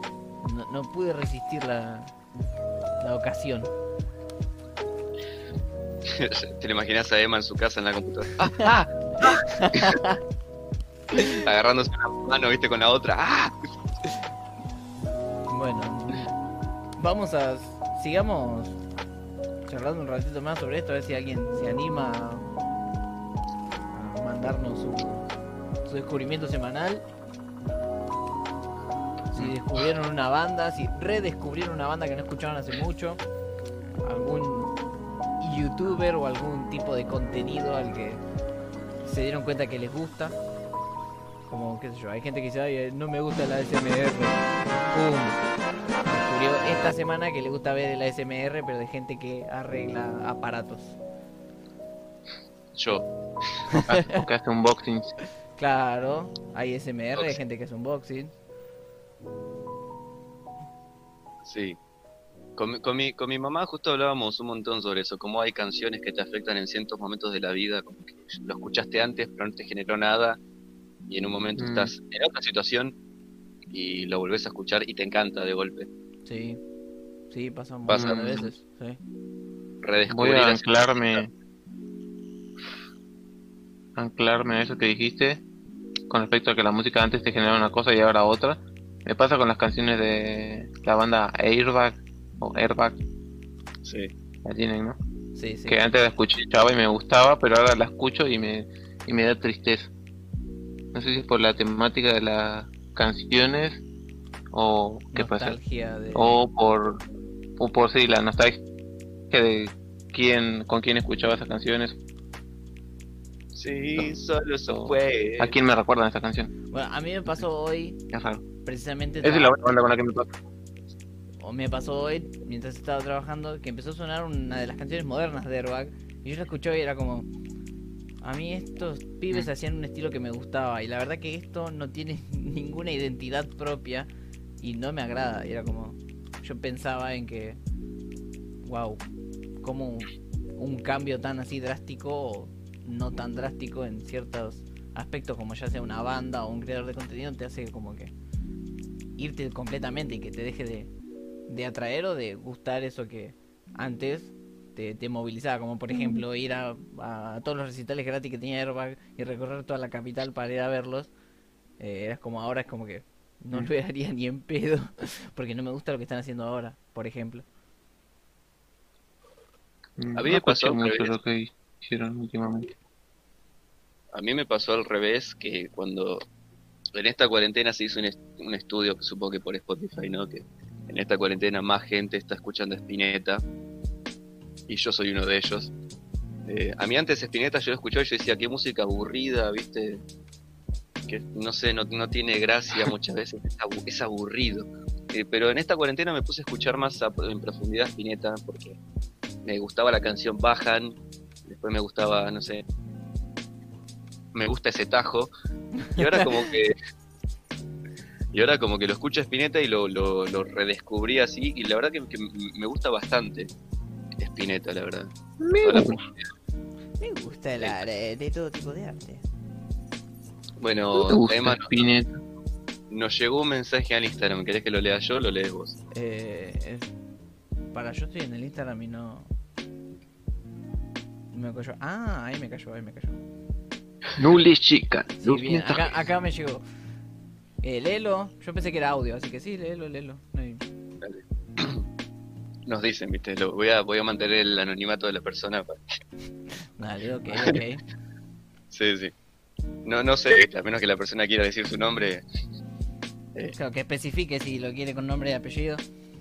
sí, o anónimo. Ya, no sé, descubrí que me gusta el fetiche de los pies y quizá no querés contarlo de forma pública, así que, Claro. eh, bueno. Cuestión, el mensaje dice, buenas. Esta semana descubrí una atracción sexual por la voz de Iván. Imagínate cómo estoy. Uf. Me dicen antorcha, dijo el Diegote. Bueno, muchas, muchas gracias, primero que nada, ¿no? Mi, sue- mi sueño es algún día también estar. No sé. hacer- mi sueño es estar hablándote al oído toda la noche. Yo quiero aprovechar para Mientras te pague, está bien. dar gracias a SXF980714 por haber seguido este hermoso y cristiano canal. Gracias por apoyarnos. Y, O sea, como siempre, mensaje de bienvenida. Una ¿Cómo vez se que rieron tanto? eh, por, una por- vez por todo el código. SXF980714. Es Bueno, un, es un cyborg, un robot. bienvenido o Estos son los que los cagan cuando tienen que darle a hacer un robot. Eh, una vez que entras acá no puedes salir. ¿Entendió o lo repito? Sí, sí. No, sí, no se entendió, se entendió. Yo, yo- yo estoy dando el mensaje de bienvenida. Una vez que entras no puedes salir. Muchas gracias por seguirnos. Te queremos mucho. Besito. Somos una gran familia y ahora formas parte. No sé, aclaramos. ¿no? Una vez que entras no podés salir porque nadie tiene la llave para salir del búnker. La puerta se abre de afuera. No lo podemos abrir de adentro. Así que una vez que entran, están todos encerrados con nosotros. Así que bienvenidos al búnker. Bienvenidos al búnker. Ya dijimos, viste, cuídense de las ratas que no les coman los tobillos. Me intentamos mantenerlas alimentadas todos los días, pero a veces es difícil. Así que Que no me. Bueno. Ah, eh, terminamos con el descubrimiento semanal. ¿Quieren hablar un poquito más? ¿Pasamos a alguna noticia? O Eh, si quieren vol- volver después inclusive a, a hablar sobre un, algún descubrimiento semanal que llegó tarde por ahí. Así que como quieran mis compañeros. Sí, podemos, yo creo que podríamos empezar a con la sección noticias y de última si llega un descubrimiento semanal por Instagram lo, lo pasamos al aire, no hay ningún problema. Así que alguno ya quiere arrancar así bien potente, bien picante con alguna noticia. Mm, Yo no tengo drama, eh, pero como quieran ustedes, si tienen alguna noticia más seria que las mías, porque las mías son todas Yo tengo, no, yo- cualquier cosa, pero Yo si quieren les tiro una rapidita así, rápida, rápida. Es que Resident Evil 7 es el juego más vendido de la franquicia con 7,9 millones de unidades vendidas hasta el momento. Superó a Resident Evil 5 con 7,7 millones de unidades y Resident Evil 6 con 7,6 millones. Así que ya es el nuevo triple A más vendido de la saga Resident Evil. ¿Cuánta gente quiere ver los pectorales de Chris, no? Y O sea, porque en cada, en cada juego que sacan lo hacen más y más inflado a Chris. ¿quién no quisiera estar entre esos dos gigantescos brazos durmiendo a la noche y que te diga, hola bebé, ¿descansaste bien? Entre, entre esos dos brazos del tamaño de mi torso más o menos. y, y que te te diga, diría, y que te diga al oído, mi hermana está soltera. Uf, Clarita, por Dios. Porque todos sabemos que Chris entregó en bandeja a su hermana. No sé, entre los dos no sé con quién me quedo igual. Y ya fue sanguchito. Pero bueno.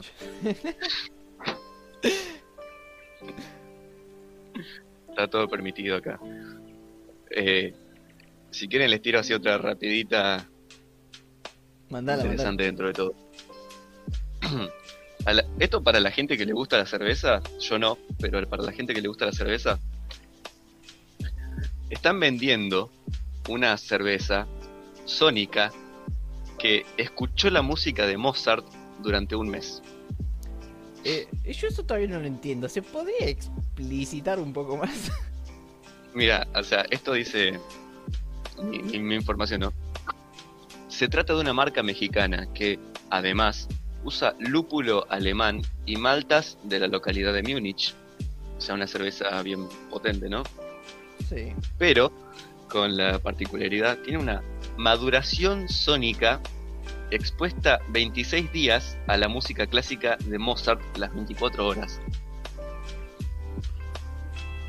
Mira. ¿Vos decís que esto, o sea, vos decís que el sonido, la música puede afectar el sabor de una cerveza? Y si está en un ambiente en donde hay eh, parlantes o transductores electroacústicos muy grandes o muy potentes que pueden llegar a mover con sus vibraciones la, la malta o lo que sea que donde tienen o donde está la cerveza eh, sí porque supongo que eso debe estar preparado o sea la cerveza debe estar preparada para estar estacionada hasta que está lista y si eso le va dando vi- pequeñas vibraciones de a rato supongo que ese movimiento afectará al, al sabor por así decirlo o al resultado final Puede ser, o sea, pero igual yo no, no, no le encuentro mucha lógica. no yo tampoco para mí es puro cuento y para venderte una birra más cara pero Puede ser, hay que ver el precio, ¿no? En México, en cuánto, cuántos soles piden por eso. No, creo que ellos se manejan en pesos, ¿no? También. sí pe- son pesos mexicanos ahora Ah, bueno. Los soles creo que era de Perú, no me acuerdo. Pero bueno, acá en el chat dicen, no me gusta la cerveza, dice. Tomabas como un degenerado, si mal no recuerdo. Mira, Capo, yo, yo tomo todo lo que encuentro. Yo, es como- yo soy como esa canción de Virus, yo tomo lo que encuentro. Tengo una sed verdadera. entonces. Pero si, si tengo que elegir, si tengo que elegir la cerveza, no me gusta tanto. Yo prefiero las bebidas blancas. Porque soy un caballo. Fernet. Sí, aguanta el Fernet. Yo ya me compré el un Fernet, como la leche. Bueno. Maxi, ¿querés seguir con alguna noticia o...? Ah, Eh, supongo que sí. Tengo una duda. Tengo dudas las potongas. Eh, porque tengo una lista de noticias. ¿Qué pasó? Tengo una lista de noticias acá, pero no sé si ya las dije el programa pasado. No sé si son de las del programa pasado, porque son las últimas que tengo. No sé si fueron las que anoté para el programa que no salió, o si son... Bueno, si son dije. para el programa que Quiero- no salió, igual decila porque no salió. Si no... Bueno, sí, pero pasa no me acuerdo si las hice o... Bueno, dije que iba a salir un cómic del Avatar. Eh, creo que no. ¿no? Creo que sí, yo creo que sí, ¿eh? Yo tengo la Ajá. info porque me apareció en, en mi vida diaria, pero no sé si lo has dicho. Dije que iba a, es que Netflix y Ubisoft iban a hacer una serie de Splinter Cell. Creo que no. Madre. No. No, no. No, eso lo y eso es interesante. Yo quiero ver a Sam Fisher, pero de Bueno. carne y hueso. Como primera noticia, tenemos que Netflix y Ubisoft preparan una serie eh, de anime basada en el juego Splinter Cell eh, con el escritor de John Wick. Eh, Por ahora serán solo 10 capítulos en dos temporadas. No, 16. Aunque bueno, esa información variaba, depende de la página que miraba. Uno decía que iba a ser 16 capítulos en una temporada, otro decía que eran dos temporadas. No sé, medio raro. Pero bueno, ahí nada. No sé, pero... Un anime. de momento Pero- compro, ¿eh? A mí se me hace. Sí, yo también compro. Splinter Cell fue uno de los juegos de Play 2 que más me gustó. Así que yo compro de una. ¿eh? Y más si está dirigida, dijiste, por el John Wick. Escrita. Escrita. Escrita, bueno, igual yo compro. Compro totalmente. Es, es un pequeño story time. Yo terminé un Splinter Cell en la casa de Maxi. Dedito arriba. Mm, Y estuve- ¿No terminaste? Sí, y estuve toda la tarde porque tenía que hacer un movimiento especial que yo no lo hacía porque pelotudo y estuve toda la tarde muriéndome hasta que pude terminar el juego. Mm. Pasa, pasa seguido. Me pasó con el Kingdom Hearts una vez, así que pasa. En el chat preguntan si alguno vio Wonder. Quiero saber qué opinan. No, yo no. No sé ni qué es. así que- Wonder- La película, la película de- del nene desfigurado. Wonder Woman. Ah, no, no entendí. Wonder Woman es un chabón desfigurado. Wonder, la que yo conozco de Wonder es que está. eh, no me acuerdo cómo se llama esta actriz. Y. Owen Wilson, está también. Y es sobre un chico, basado en historias reales, un chico desfigurado que ya nació con esa enfermedad. Y. Y, nada, y es una película sobre cómo el nene aprende a vivir con eso y cómo se pelea con los padres y le dice por qué soy feo y cosas así. Sí, el guachín deforme. No, sinceramente no la vi. He visto avances, he visto escenas, todo, pero, pero no, no la vi. Yo te cuento toda la trama, pero no, no, Me- no vi la película. Me haces acordar un sketch de Lelutier cuando el chabón empieza a describir toda la telenovela y la remata diciendo, pero yo no miro televisión en mi casa.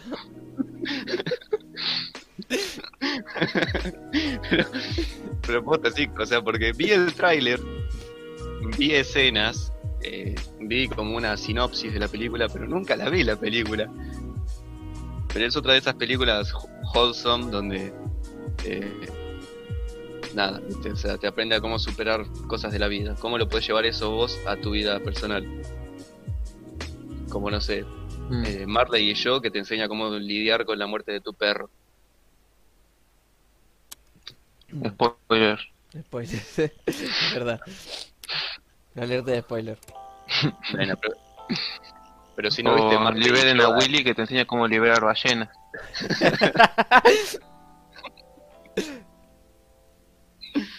eh, Yo nunca la vi. ¿De Punisher la película o la serie? De acá dice, si no algo más violento de Punisher. La- dice que la serie. Yo la serie. no la vi, creo que Maxi sí la vio, así que Maxi podría opinar. Yo no la vi porque yo no soy de ver muchas series. Sí, la vi. Maxi, Maxi, te dejo todo el micrófono a vos. Eh, Toma, Maxi, encárgate. eh, sí, la serie la vi. Bueno, si me dejan hablar, hablo, ¿eh? Eh, sí, vi la serie de Punisher, ambas temporadas. Y eh, me parece que también, no me parecen ahí la super cosa. Me parece que toda la parte de Punisher deja un poco ahí como que nunca termina siendo el Punisher, como que cada temporada termina, sí, soy Punisher y en la siguiente empieza de, yo no soy Punisher. No sé, como, medio raro, pero parecía que la última sí iba a ser el Punisher, pero lo cancelaron. Así que, El Punisher. Creo que sigue siendo sí, el castigador, ¿no? Creo que sigue siendo eh, no tengo ahí recuerdos positivos de la serie, tampoco negativos, entonces medio meh, está bien. Como sí o como no. ¿Verdad? Sí, confirmo. ¿Algo más? Bien. ¿Alguien tiene otra otra No. noticia? ¿Alguna rapidita? Iván, vos tenés ganas de tirar algo, ¿no?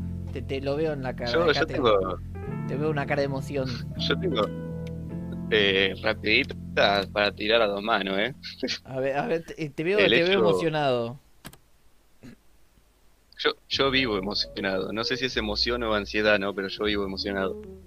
Eh, el hecho ocurrió en Ucrania. Nadie sabe por qué, nadie sabe qué pasó, pero eh, un hombre se desnudó en la vía pública y un chofer de un auto se bajó y lo noqueó porque sí. Se subió al auto y se fue. Rico. Eso solo. Sí. Y hay, hay, hay imágenes donde vos ves al hombre desnudo así parado en la calle con los brazos cruzados y el chofer del auto que se baja, ¡pum!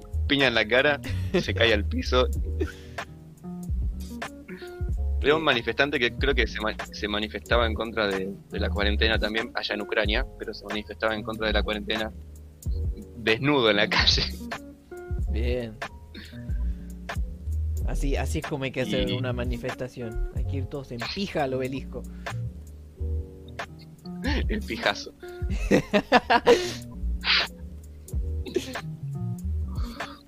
Así que, bueno, esa, esa otra rapidita, así que, ¿quieren seguir ustedes con alguna otra más seria o...? Mm, no seria, pero tengo una más serie.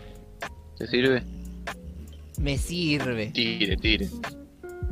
Sí, sí. Tenemos eh, que Netflix confirmó un spin-off de la serie The Witcher. Eh, será una serie de seis capítulos contando el origen de el primer Witcher, eh, 1200 años antes de la serie principal. Así que, aunque siento que ya lo dije, pero bueno, capaz tengo un déjà vu, no sé. Interesante, pero me parece interesante. Sí, sí, a mí me gustan todo lo que es tipo así precuelas, así con tipo, no sé, por poner un ejemplo, El Padrino 2, que te cuenta la historia del otro de antes y después. Claro. O tipo, ahí eh, casi están eh, de- en calidad están a la par, es eh, Alicia a través del espejo también, Sí, con está a la par con de- El Padrino. Sí, sí. A mí, a mí me gustó, no sé, la película. No vi la anterior, pero me Mm. gustó. Mm, Pero, eh, las historias de precuelas siempre me interesan, así que me gusta saber cómo llegan los personajes. Sí, están. son buenas películas. Mm. Después. Mantengo lo que ¿Y dije antes, otra? que tienen que hacer un... Tienen que hacer una precuela de John Wick para mí, pero bueno. Mm, No sé si, va, sí, no sé si contando la historia de él, cómo llegó a ser Baba Yaga o de algo más sobre la Liga de Asesinos, no, la, la asociación de estos asesinos que usan el Hotel Continental y lo de las monedas de oro. Todas esas cosas me parece interesante. Tipo, saber más sobre ese sí, contexto. sí. Sí, Sí, eso sí. Ponele, eh, creo que ya habíamos hablado de esto y yo dije y vuelvo a decirlo, reafirmando mi posición de que sería complicado mostrarte cómo alguien se vuelve tan bueno en algo sin parecer forzado. Y ahora se me viene un ejemplo de Darth Vader, ¿no?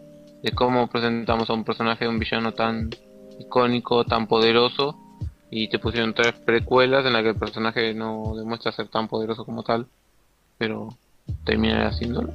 Medio raro. Sea, a mí me pareció que Anakin fuera súper poderoso y fuera el tipo, y después al final, o sea, que toda esa eh, historia te cierre en el personaje épico que vos conoces como el villano. O sea, no, sé, no sé si me explico. sí, sí, sí, te explicas. Y Ah, eh, bien. por el chat te tiran algo que es bien, bien de tu sección. Se enteraron que en una junta de concejales vía videollamada apareció un individuo teniendo sexo.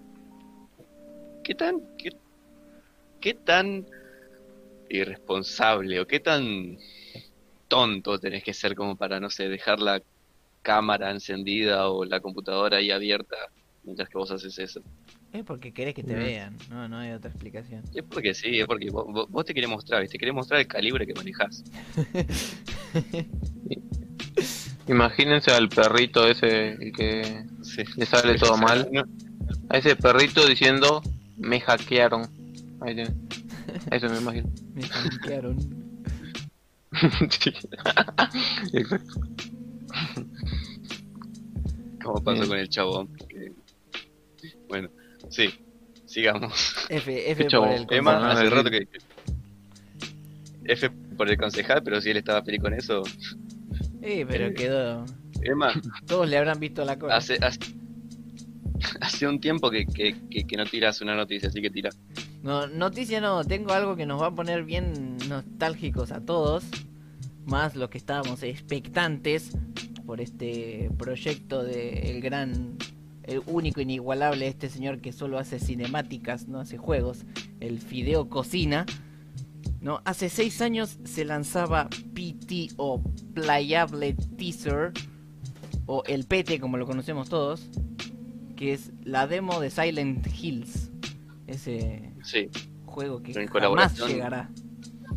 El- en colaboración con Guillermo del Toro, ¿no? Y Norman Reedus, que después terminó trabajando, el Fideo Cocina terminó trabajando con los dos para Dead Stranding, pero Dead Stranding, pero la aposta era Silent Hills o el PT y F, F por el PT. Aunque bueno. si tenían unas cuantas ideas, podrían hacer un juego nuevo de terror con esas ideas, ¿no? Capaz les varías el tema de la historia que conecte con Silent Hill y Es que, claro, pero el tema es que eran dos directores los que estaban haciendo Silent Hills y uno era Fideo Cocina y se terminó yendo de Konami precisamente porque creo que eran diferencias creativas y peleas con el Mm. otro codirector. Entonces, el Fideo Cocina dijo: Andate a la mierda y yo me voy a formar mi propia empresa y mira cómo tengo un simulador de caminar. Y Sí. ahí está Death Stranding. Pero, El, el, el, el delivery de fetos. Sí. Supuestamente corren los rumores, las malas lenguas dicen por ahí de que, que Fideo Cobija y Kojima Productions están laburando en un nuevo juego de terror. Así que no sabemos si reciclará el PT o, o que estará haciendo o si realmente está trabajando en un juego de terror y no es algo que soltó algún japonés ahí despedido en las oficinas para para que la gente hable. Tipo, lo despidieron y el tipo dijo, ah, sí, mira cómo te planta un rumor encima. Puede ser. Mm. O sea, todo es posible. Todo Bueno, es posible. Bien, eh, tiro ahí un par yo si quieren. Mándate. Dale. Tenemos, No tengo drama. eh, vamos a tirar noticias de Marvel porque no siempre vienen bien. Eh, tenemos que Capitana Marvel 2 eh, podría tener a Miss Marvel, que es otro personaje también conocido como Kamala Khan, que es una chica hindú, si no me equivoco. Tiene poderes de estirarse y todo tiene fuerza, resistencia y esas cosas. Admito que no investigué. Eh, como personaje de apoyo la va a tener a ella. Y dicen que va a tener como una especie de... Gracias por ese ruido. eh, una especie de vínculo, ¿no? Entre admiradora y admirada, ¿no? De, de la chica hacia la Capitana Marvel. Tipo Spider-Man con Iron Man. Pero se me hace muy pronto para introducir algo así, pero bueno. Eh, y también mencionan que la película Capitana Marvel 2 puede tener más personajes del universo pero- y terminaría siendo una especie de o lo comparan no con un Civil War no que es una película de Capitán América pero con muchos personajes de, del universo de Marvel entonces se hace ahí una especie de película de Avengers pero más chiquito Mira, Eh, interesante. también tenemos, sí, ahí. Eh, tenemos que confirmar a una directora para Capitana Marvel 2 también. Ya te traigo el dato acá. Eh, la Capitana Nia Da Costa, directora de... No dice, pero no importa. Ah, sí, de la nueva película Candyman, que va a salir. No sé si vieron el tráiler. Mm, Si te digo te miento, creo que sí, pero no me acuerdo, tendría que verlo de vuelta. Pero creo que cuando salió lo vi, creo. Mm. Ah, bueno, esa directora va a estar ahora para dirigir Capitana Marvel 2, así que esperemos lo mejor, obviamente. Yo siempre espero lo mejor. Aunque siempre me termina gustando así. Hay mucha gente retractora de Capitana Marvel, pero bueno. No todos pueden admirar la perfección. Eh, Eh, Pará. no todos pueden es apreciar, muy, porque no todo el mundo puede apreciar el arte, ¿viste? Maxi está, era una enfrente de. Maxi está enfrente de Brie Larson y le dice, ¿viste? Eh, sos arte. Más o menos. No sé, ella cantó en Scott Pilgrim, así que está bien. Siempre, siempre algo nos va a llevar a Scott Pilgrim, ¿viste? Scott Peregrine. A Scott Pilgrim o a Scott Pilgrim o a Carpenter. O, o a Y bueno, Baby Driver. influencers también. Em, ¿Le- ¿Les va, ¿Les va algo para descomprimir otra vez o...? Mándate, mándate. Si, ya, te mandas así de cabeza, más vale que tengas algo preparado, capo. A ver. A ver ese culo. Bueno, para la gente que le gustan los gatos, ¿no? Como, como yo. eh, apareció un gato traficante de drogas. Miau. Y no hablo de. Sí, sí, no, no hablo de como, eh, gato, no, sino que de un gato, una mascota, un animal. Un Un gato felino. traficante de drogas. Un felino. De la familia de los felínidos. Eh, Pariente de Felipe. el hecho. El hecho sucedió en Sri Lanka, ahí por el, Medio Oriente. Eh, eh, un gato se metió a una prisión de máxima seguridad con 2 gramos de cocaína y dos tarjetas SD y una tarjeta de memoria. El gato entró, los prisioneros le sacaron la cocaína, les, se quedaron con todo y el gato escapó de la prisión sin que se dieran cuenta.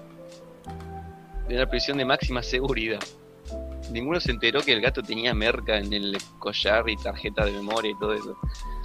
Cuestión que ninguno se enteró de nada en realidad, hasta tres días después que salió esa noticia. Y los prisioneros se niegan a dar declaraciones sobre cómo entrenaron a un gato para que entregue cocaína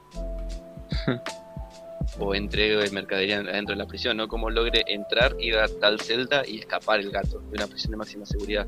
La policía del lugar tampoco quiere dar datos o hechos sobre tipo sí se me escapó el gato ¿entendés? no, no, quiere- no Bueno. quieren salir a hablar na- nadie nadie quiere salir a hablar sobre el hecho pero bueno un gato un gato metió, metió cocaína a la prisión de máxima seguridad y escapó Acá dicen, pero es de máxima seguridad para personas, no para gatos. y creo que tiene Pero si- razón y le doy... estás en una prisión de máxima seguridad ¿entendés? pero o sea no si vos ves a un gato que tiene algo colgando del cuello ¿entendés? vos te vas a ir a fijar que es quizás es una macumba pero igual ¿entendés? en una prisión en una época se usaban las palomas también Mm. no Pero sé. bueno, esta es otra cortita ahí.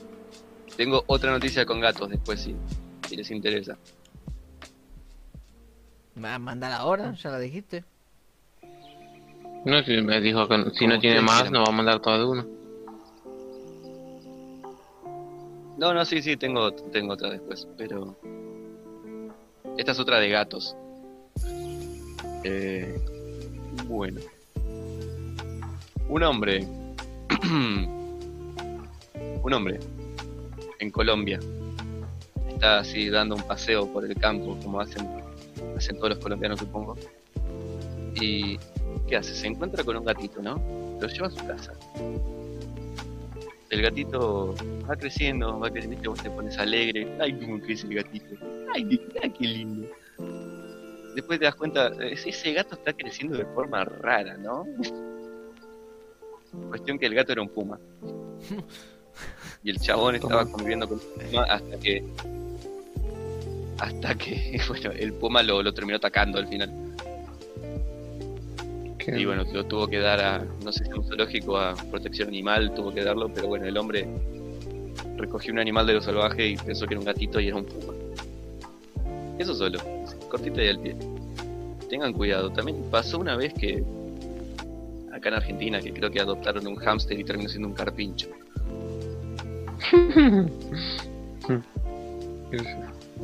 Es- es de ahí podría venir la típica frase de, de te meten gato por libre. Sí. Se mete Sí, no sé, a mí Puma me- por gato. A mí me encantaría, tipo, yo soy A mí me encantan todos los animales, soy perro, gato, vaca, no importa, me encantan todos los animales. Eh, me encantaría tener un puma de mascota, ¿te imaginas? Sos como The Weeknd. Con Sí. un puma negro al lado sentado en el auto, ¿viste? Sa- salís a parrandear con el Puma ahí en el auto diciendo "Ah, I'm a motherfucking Starboy. sí. A mí me encantaría tener una mascota así, un animal así como mascota. Pero supongo que no es legal tampoco. Bueno, ¿algo, algo más o...? Miren que yo, yo puedo seguir, ¿eh? Sí, no, yo, yo voy a tirar ya que tengo. tira, tira. Dale, dale, tire, sí, tire. no. Eh, tendría que haberme fijado antes de decir que iba a tirar una, pero bueno. Siguiendo con la línea de Marvel, tenemos que eh, Hailey Steinfeld, que si no la ubican a la chica, es la protagonista de Bumblebee, la película, ¿no? Sí. Eh, dicen que ya firmó para hacer el personaje de Kate Bishop para la serie de, de Hawkeye o de Ojo de Halcón para los amigos. Y, em, o sea, un, un medio confirmó que ella ya firmó, pero que todavía no pudieron empezar a grabar porque la chica está ocupada haciendo otras cosas. Entonces, y la chica no podía dar información, obviamente, porque capaz uno firmó, pero después siempre se pueden romper los contratos, ¿no? Claro. Entonces, capaz, eh, la chica no tenía permitido mencionar hasta que no se empiece el rodaje y eso. Que ya tenemos a una Kate Bishop, ya en. Habrá que esperar a ver qué sale de eso. Después, ya les mando la otra noticia. Estoy hackeando la NASA. Tenemos la noticia de Spider-Man 3, la próxima secuela de este Spider-Man en el universo de Marvel. Que eh, hay un título eh, flotando ¿no? ahí entre los rumores de que se podría llamar Home Safe. Hogar que- seguro. Claro. Y mencionan también que la película puede ser una Carper Movie.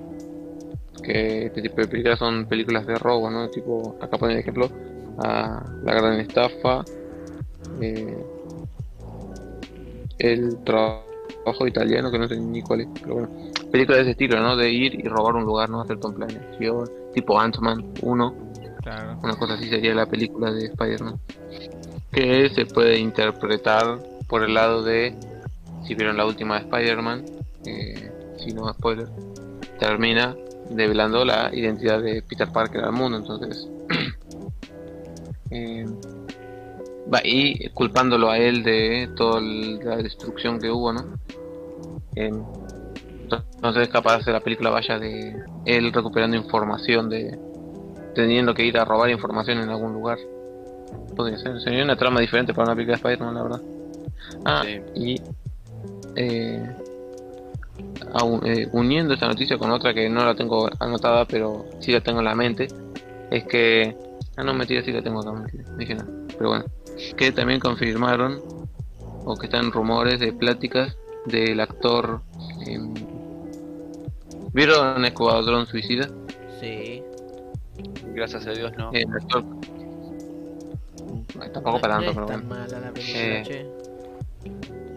Funciona como una película, como tipo Rápido y Furioso, una cosa así, funciona.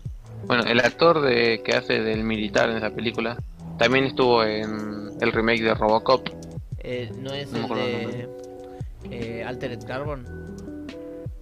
Sí, creo que se llama Joel Kina... Man. Kinaman. Sí. Sí, Kinaman. Eh, dicen que lo están... Hay rumores de que lo llaman a él para que haga del papel de Craven el cazador para esta tercera película de Spider-Man. Que sería interesante ver a Craven el cazador. Porque es un tipo normal, ¿no? Que solamente... Y aparte como está todo este tema de cazar a Spider-Man, ¿no? Que ya saben la identidad de él, entonces lo van a estar rastreando, buscando de acá para allá. Sería interesante verlo. Porque no salió todavía en cine este villano, así que si lo hace Marvel probablemente vaya a hacerlo relativamente bien. No sé si a usted le llama la atención el personaje. Eh, no voy a mentirte, Marsh. Me falta contexto como para saber si me parece interesante o no. Me parece interesante el hecho de que no tenga ninguna habilidad y solo sea un cazador. Pero hasta Mm. ahí. Hmm. Sí, es que creo que siempre fue más de eso. El tipo va cazando distintos tipos de animales salvajes y cosas así. Entonces, como el siguiente paso a cazar algo fuera de lo normal era un tipo con poderes de araña. Entonces, como que siempre quedó. Y después no sé, a ver, si no sé si toda su vida siguió con esa obsesión. Supongo que sí, pero la verdad desconozco también. Pero bueno, es la particular, particularidad del personaje que quiere cazar a Spider-Man y no justamente con Mary Jane. Em, también otra cosa que mencionaban es la aparición de Scorpion en esta película, que si conocen también vagamente la historia de Scorpion, o por lo menos la que yo conozco, es que él fue, vieron que él tiene todo un traje con una cola de escorpión y que tira ácido. Sí, como el de Em. Mortal Kombat. Solo que a ese le falta la cola. Sí, sí se puede decir, sí. Eh, bueno, este personaje eh, fue creado en los cómics como eh, un arma por JJ Jason. Sea, JJ Jason contrató a un científico para crear un cazador, eh, a un tipo para que caza a Spider-Man. Entonces crearon a este escorpión con habilidades y un traje especial que le da tecnología para cazar a Spider-Man, ¿no? Eh, y después eh, todo este tratamiento que le hacen al tipo para que tenga el traje lo altera y termina queriendo vengarse porque no se puede sacar el traje entonces quiere vengarse contra JJ Jason y va y lo quiere matar una cosa así eh, entonces combina también con esta temática de Spider-Man de su identidad en Homecoming se presenta a este personaje Matt Gargan si no me equivoco se llama el cual al final de la película habla con el buitre de Michael Keaton, le dice, eh, ¿vos sabés quién es este pibe? Spider-Man. Y el otro dice, si supiera ya estaría muerto. Hace Michael Keaton. Obviamente él no le dijo, pero sí sabía quién era. Entonces si ahora este tipo ya sabe quién es Spider-Man, va a saber dónde ir a buscarlo. Y si tenemos a JJ Jameson, podemos tener a un caza araña como Scorpion. Así que... Atamos cabos. Quizás... Sí, sí, me gusta atar cabos así. O sea, tiene sentido, pero bueno, no hay que armarse de expectativas aún hasta no ver la película o un avance. Pero son cosas que yo maquino. Y no justamente el enemigo Maxi. Pero creo que por ahora paso el, el manto si alguien quiere comentar o dar una noticia. Eh, no sé, demás. Eh, ¿No? En un momento de la conversación me perdí.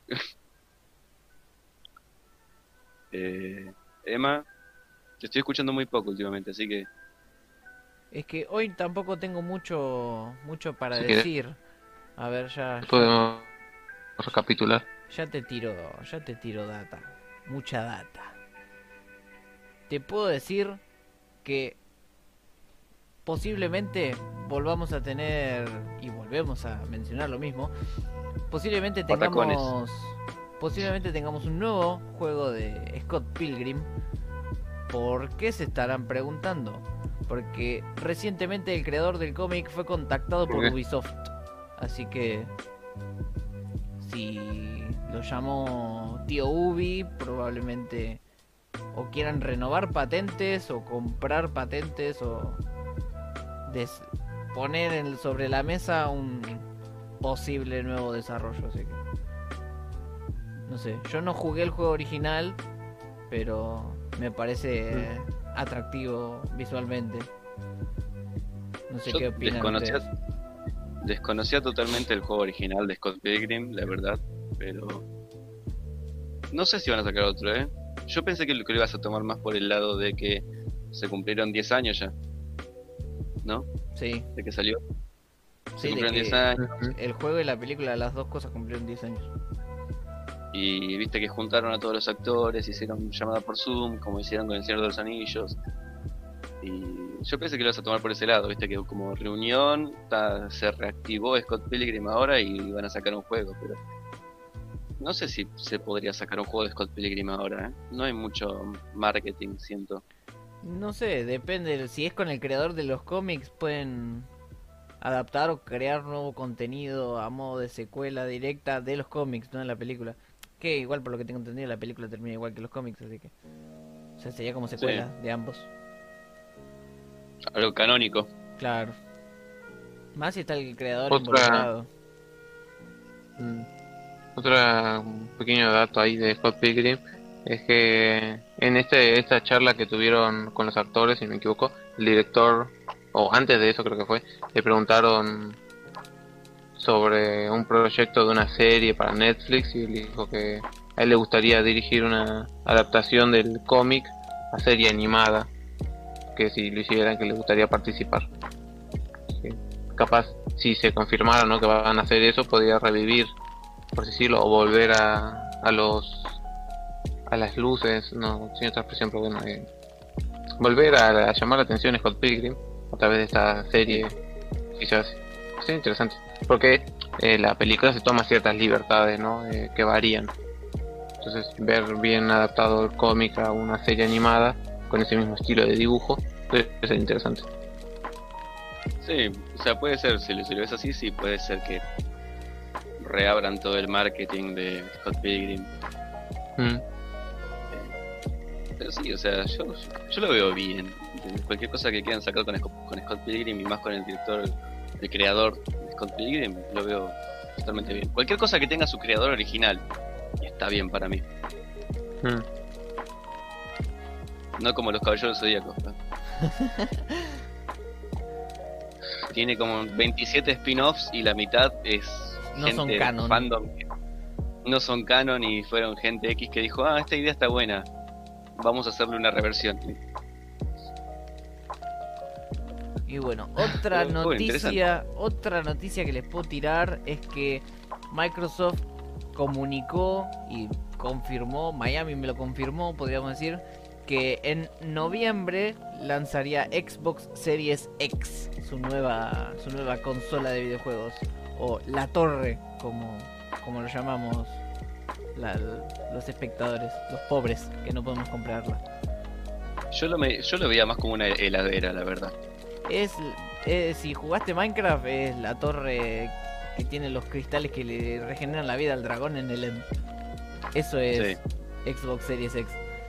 Y a todo esto se filtró el diseño de Xbox Series S o Series S, donde vemos que la consola es igual, solo que en vez de ser una torre es un cubito blanco.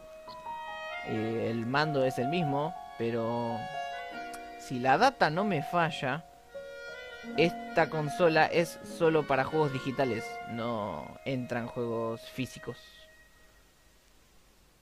Pero sigue siendo la misma, es digamos la misma potencia pero en miniatura y sin la posibilidad de meterle un CD adentro porque no, no viene con ranura ni lectora preparada. ¿Es para el público que no puede pagar el original o...? No, porque fíjate que PlayStation 5 hizo lo mismo, lanzó un diseño que viene con port para para CDs y una edición que no lo trae. Es porque más que nada, va, las dos compañías te ofrecen muchos muchas posibilidades de comprar La los juegos digitales. Comodidad. Es, mm, sí, La comodidad ponele, del- es comodidad, pero depende de las preferencias de cada usuario. Ponele, hay gente como yo que nos gusta tener el juego físico, y nos gusta el merchandising o las ediciones coleccionistas y todo eso, y queremos tener el juego físico y qué sé yo, en estas consolas no, porque no tenés que apretar un botón que te abre una tapita para introducir el disco. Acercás Sí. el CD a la ranura y hace ¡frut! se lo chupa y lo reproduces de ahí. Pero hay gente que se queda más en la comodidad de, bueno, eh, yo compro desde la tienda, no, no me agrada pagar más por el juego físico si al fin y al cabo el juego va a ser el mismo.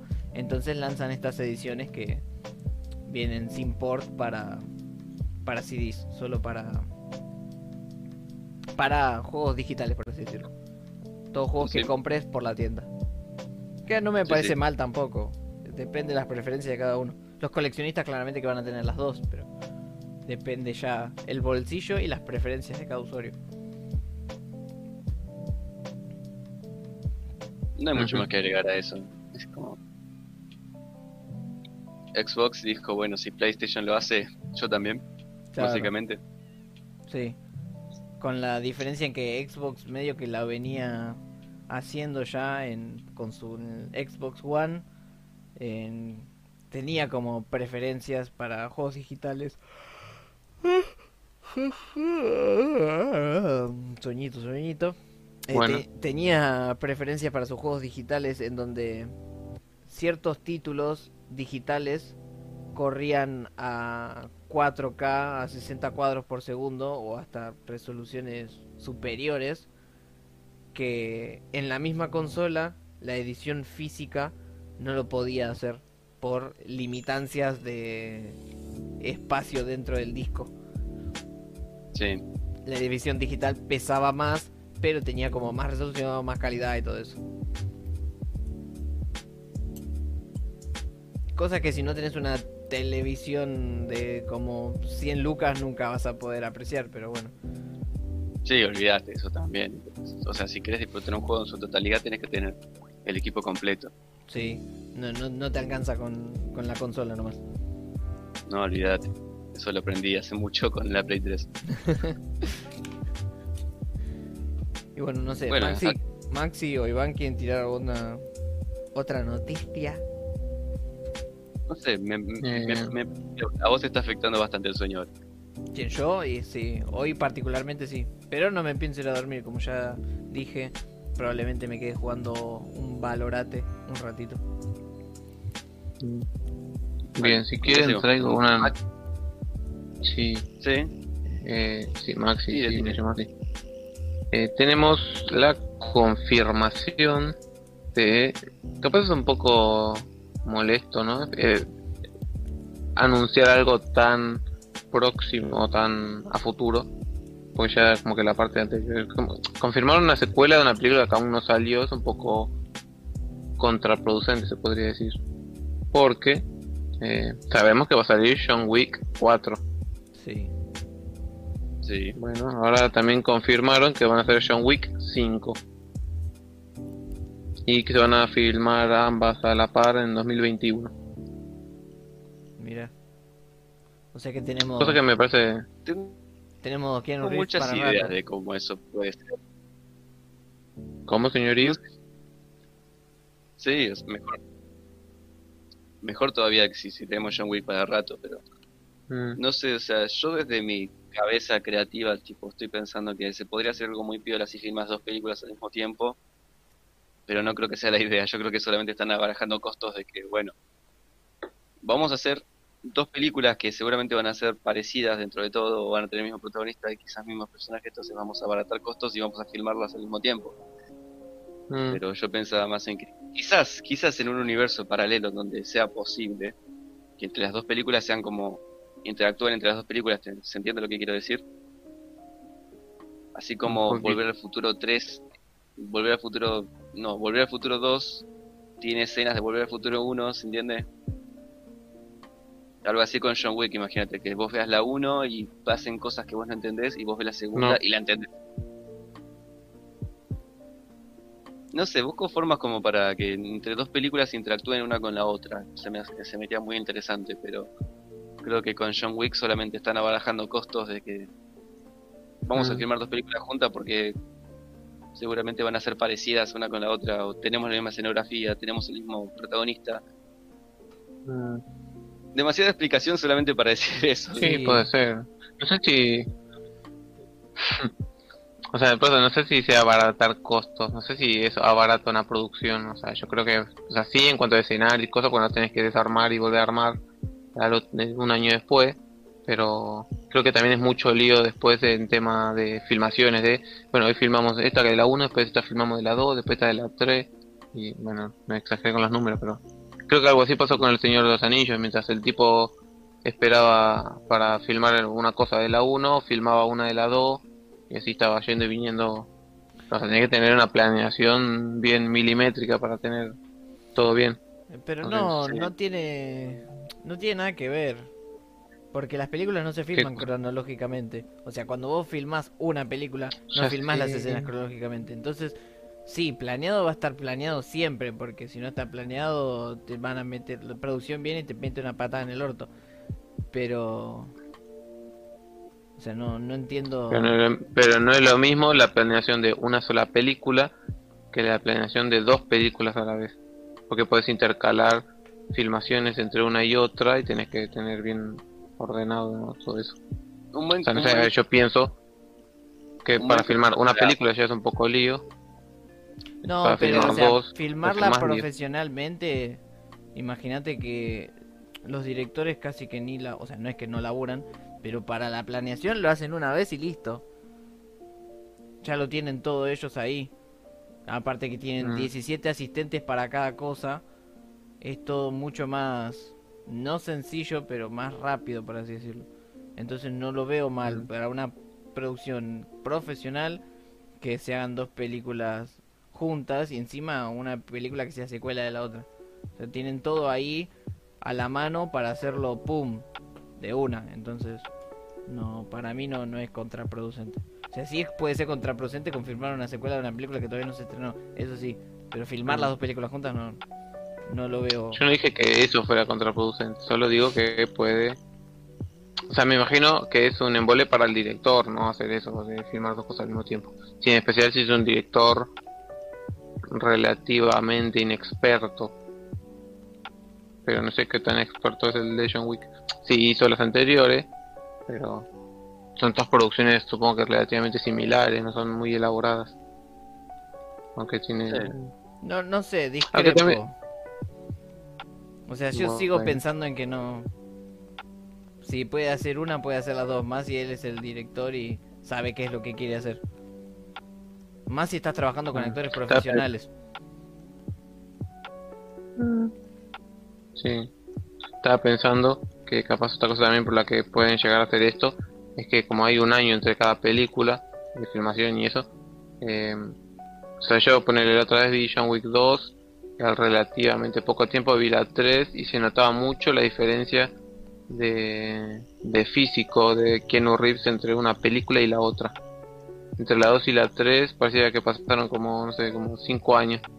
O le ve la cara en la 3 y parecía que está mucho más gordo que en la 2. Que está más entrenadito, está más flaquito. Y como, ¿qué pasó, amigo? Si pasó media hora de la película anterior. Entonces, siento que también en ese sentido afecta también a la producción, ¿no? Que estirar tanto una secuela que, como es honesta, que vienen todas una atrás de la otra, la trama. Se termina la 1 y empieza la 2, termina la 2 y empieza la 3, termina la 3 y empieza la 4 y así. Claro, Creo que es más que práctico una, firmarla. una tras de otra que ir pausándolo o extendiéndolo. ¿Por qué te juega Mm. en contra eso de el físico de los actores? Mm. Rompe con el verosímil, Ponele- por así decirlo. Bastante Algo debate así. esto, ¿eh? Sí. Algo así también me, con ya esto ya enfocándome en el tema de anunciar secuelas de una película que no salió con Halloween, ¿no?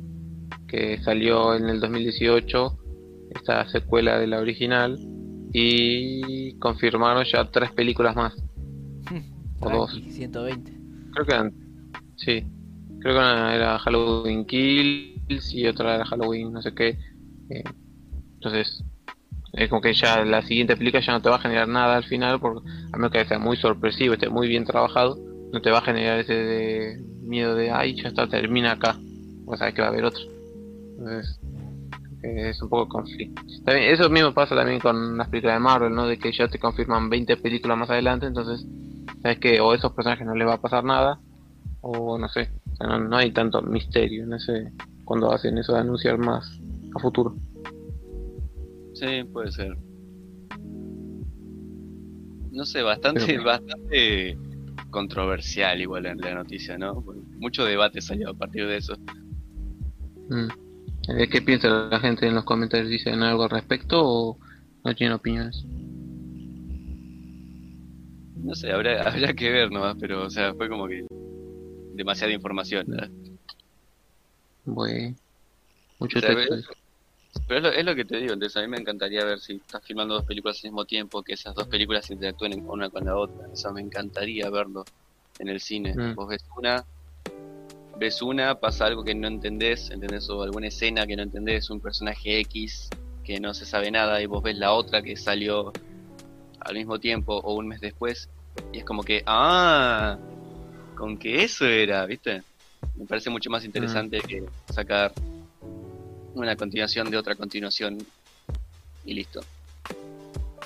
Mm, Me parece que habría que aprovechar eso que si filmas dos películas al mismo tiempo se podría aprovechar eso mucho más a que si filmas una y después filmas la otra tres años después. Pasó con el con el Hobbit cuando tuvieron que filmar a Bilbo Bilbo Baggins y a Frodo que los tuvieron que rejuvenecer por cámara porque de una película del Hobbit al Señor de los Anillos pasaron no sé cuántos años. Sí, Mm, bueno, y los efectos en el Hobbit le salieron contraproducentes cuando quisieron rejuvenecer a Orlando Bloom como Legolas y parecía más gordo y viejo en vez de más joven. Sí, no, no, el Hobbit, así como ustedes no hablan sobre el último maestro aire, yo no hablo del Hobbit.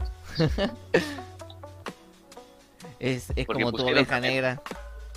Pusieron también a la elfa esa negra que no es canónica. Che, ¿qué te pasa con Tauriel? Tauriel, no- o sea, no es canon y solamente es para crear drama en las cosas, porque es lo que te dije, el Hobbit se creó como una historia para chicos. Pero So- es, es pecas, es pecas de Lost. Sí, No sé, hay, hay tantas cosas mal en el Hobbit. Es Evangeline Lily, no te puedes enojar con Evangeline Lily. No me enojo con ella. Excepto cuando dice que hay que hacer cuarentena. Bueno, sí, ahí sí hay que Me- enojarse con Evangeline Lily, pero...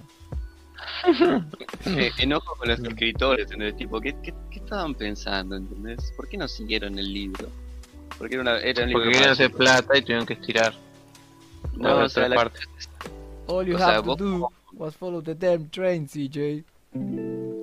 O sea, ¿cómo llevas El Principito, que es un libro entre comillas para chicos, cómo lo llevas al cine como una película dramática? Agregando aliens. No sé. Agregando aliens, agregando un romance que nunca existió, ¿viste? Así lo llevas. El Hobbit pasó lo mismo, lo que le dije. El Hobbit fue escrito como una novela para chicos, chiquitos, sobre una aventura, eh, orcos, cosas así, sin tanta sangre, sin tanta muerte, y lo exageraron totalmente y ahí hicieron El Hobbit, la película. El Señor de los Anillos ya estaba más para, visto para adolescentes, entonces pasarlo al cine no fue tan complicado. ¿Adolescente de qué tipo? De los que están tres horas mirando aburrimiento. No sé, a mí como, como adolescente a mí me, me encantó El Señor de los Anillos. Bueno, pero no tiene superhéroes, entonces a Maxi no le gusta. Sí, ¿entendés? No, A mí me parece que los superhéroes son no más te para hacer conflicto. chicos. A mí me parece que los superhéroes son más para chicos chiquitos que películas así medievales y todo eso. Puede ser. Pues ya salió ahí. Puede No, o ser, sea, pero no- Depende desde dónde lo analicemos, todo puede ser. Ambos O sea, no- tienen razón. tampoco desmereciendo. eh, pero Ah, yo lo dije en chiste. Sí, sí, y yo también te estoy hablando en chiste, ¿entendés? O sea, tampoco sí. desmereciendo. A mí se me hace que... Ahora decirlo sin llorar. Ahora, ahora- ahí, ahí está el malo, vamos a pegarle. Pum, listo, ¿entendés? No, nunca me llamaron mucho las películas de superhéroes. Las miro porque sí, están buenas, pero nunca me llamó tanto la atención como para ser fanático de DC o de Marvel. El único que soy fanático es Batman porque eh, Batman es recrudo a veces. Mentira, sos fanático de Batman porque es un traumado que no quiere al psicólogo y vos como un fan de la psicología lo apoyas. Porque me siento identificado, ¿viste? Porque de noche te, te vestís de cuero negro y salís a golpear tipos. Bueno, eso, ¿cuánta, cuánta, cuánto debate, cuánta discusión y entre todo eso se fueron todos los espectadores. No, ya se habían ido antes, que tranquilo. ¿Qué quieren hacer ustedes? Eh, ¿Quieren decir tirar un par de noticias más o entramos en Macintosh Plus? Eh, tengo un par que pueden ser interesantes. Eh, una que te puede gustar a vos, Emma, y otra que puede ser más para debate para los tres. No sé si les interesa seguir debatiendo. Eh, no creo que los que están ahí tengan ganas de debatir. Si no, estarían hablando y mandándonos a la mierda por todas las boludeces que dijimos de ciertas películas. Aparte ya pasaron dos horas. Dos horas y algo. Bueno, bueno qué, qué poco aguante tiene la juventud. Yo, Eh, yo voto por la- Macintosh Plus. No sé, ¿eh? Mm, Emma, queda vos en la última palabra. Eh, ah, bueno, a ver, te doy el gusto de una noticia más y entramos en Macintosh Plus. Si en esa noticia Mm. nadie interactúa, bueno, ya está, terminamos ahí. Si hay Bueno, interacción, podemos la dar a debate. noticia, Dale, vas Diga, a diga. hablar tenemos la interrumpiste. triste noticia. Dale, Sí. dale, habla, Maxi, Maxi. Eh, dale. tenemos. Y bueno, pues dejen de interrumpir. Si empiezo a hablar y dicen dale, habla, no puedo hablar. Tenemos la noticia de que los creadores de El Avatar se bajan de la serie live action que estaba haciendo Netflix. Ahí te la dejo. F. La- ¿Las razones las tenés? Sí. ¿O te las?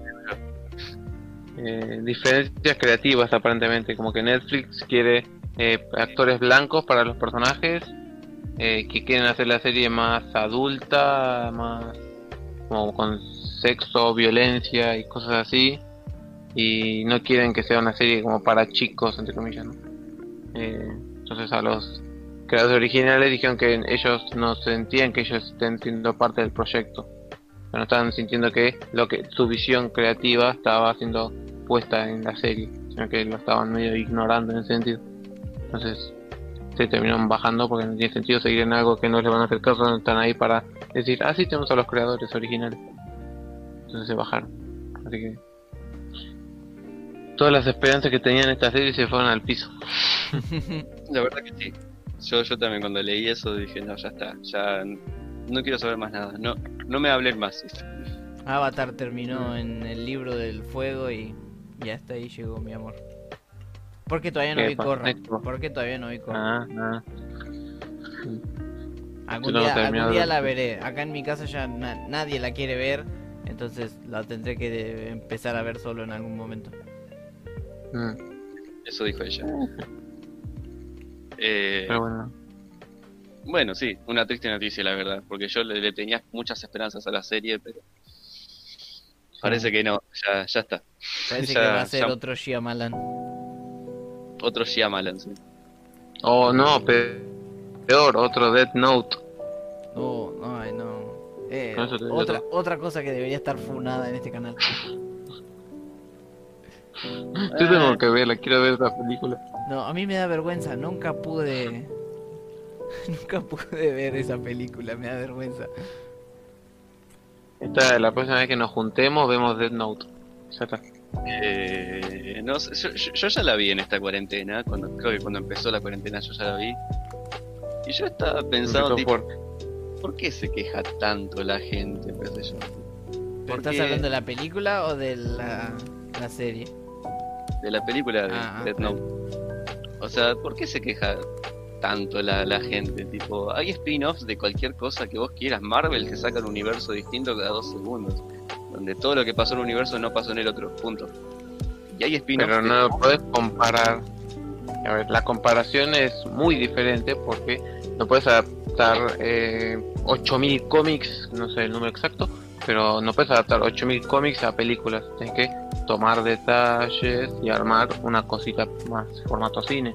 Death Note se podía adaptar así como estaba a formato cine o serie. Sin cambiar exact- claro. absolutamente nada. ¿Querías americanizar los personajes? Está bien, cambiarle los nombres. Poné actores aceptados socialmente para los estándares estadounidenses. Pero no me cambies la historia. O si vas a cambiar la historia, cambia todo. No cambies los nombres de los personajes para hacerlos americanos y después te inventes tu propia historia. Inventate tu propia historia sin basarte en los personajes ya existentes. No sé, porque Lo o sea, mismo. es- Sería el mismo caso que el yo, Avatar. yo, yo no soy yo, yo no soy otaku. O sea, nunca sentí un fanatismo por Death Note, así a lo emo.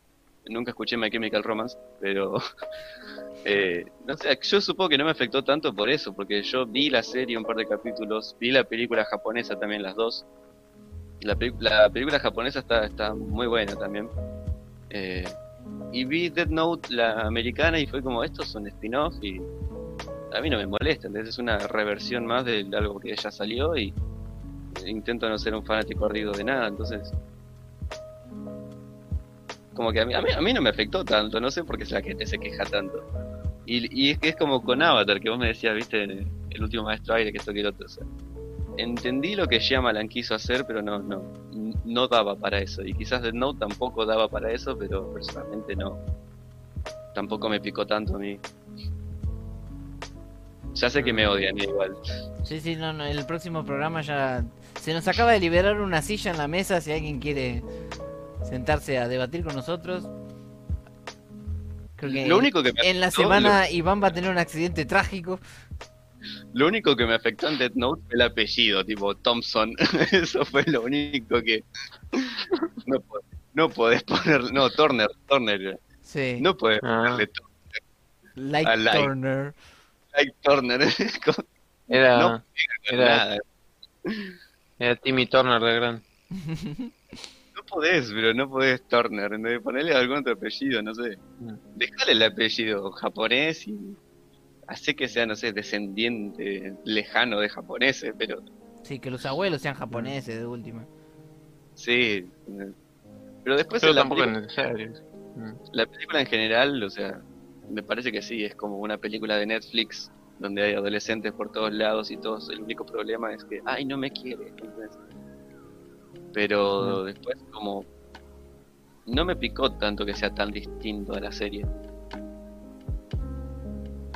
Pero, a ver, voy a situar mi punto, ¿no? Eh, que es desde la perspectiva de a mí yo vi el anime en su momento lo volví a ver hace poco entiendo me o sea, entiendo el punto de la originalidad que tiene la historia en cuanto al libro y toda la trama eh, o sea tiene muchos puntos por originalidad a mí no es de mis favoritos pero aprecio todo el trabajo de originalidad que tiene atrás entonces eh, por ese lado siento que es un desperdicio cambiar tanto de esa trama bien escrita, ese, ese conflicto entre dos personajes, esas personalidades que tienen los personajes, eh, cambiarlas para hacer una cosa tan simple y vaga como en la película. No la vi, pero no hay que verla, o sea, con ya escuchar lo que dicen de la película, ella habla bastante. Yo tampoco voy a... O sea, entiendo si obviamente es otra, una reversión. Vos decís, ah, sí, está Marvel pero esas películas, no sé, siento que mantienen el espíritu de los personajes originales de los cómics. Entonces, ahí está el tema, que tampoco siguen, o sea, no toman, todo lo único que toman es el concepto del cuaderno y un poco del nombre y algún otro parte de la trama, pero el resto no, no, no trataron de hacer lo mismo, tipo el avatar. En sentido, el avatar más o menos respetó la trama, eh, corto partes sacó la personalidad de los personajes y hizo la pelea, las peleas aburridas. pero la historia la mantuvo. Pero te mató toda la personalidad que tenía la historia. Y creo que en Dead Note pasa lo mismo. Te arrancó toda la personalidad que tiene la serie, los personajes, para hacer algo nuevo, pero que pasa ahí. Pasa sin pena ni gloria. Entonces, que... es como que es lo que dijiste yo creo que mm. yo lo veo distinto porque ustedes vieron Dead Note entera y si la volviste a ver es porque te, te gusta. No, porque la vi cuando tenía 14 años. Sí, creo que era 14, yo la vi creo que el año pasado de nuevo porque la había visto una vez eh, en esa mm. época de la secundaria y la mitad de las cosas no las recordaba. Mm, por eso. O sea, yo la veo por eso no, porque a mí me encanta. Por eso digo, yo no soy súper fanático de decir que es el mejor anime de la historia, pero, pero es muy original en muchos aspectos.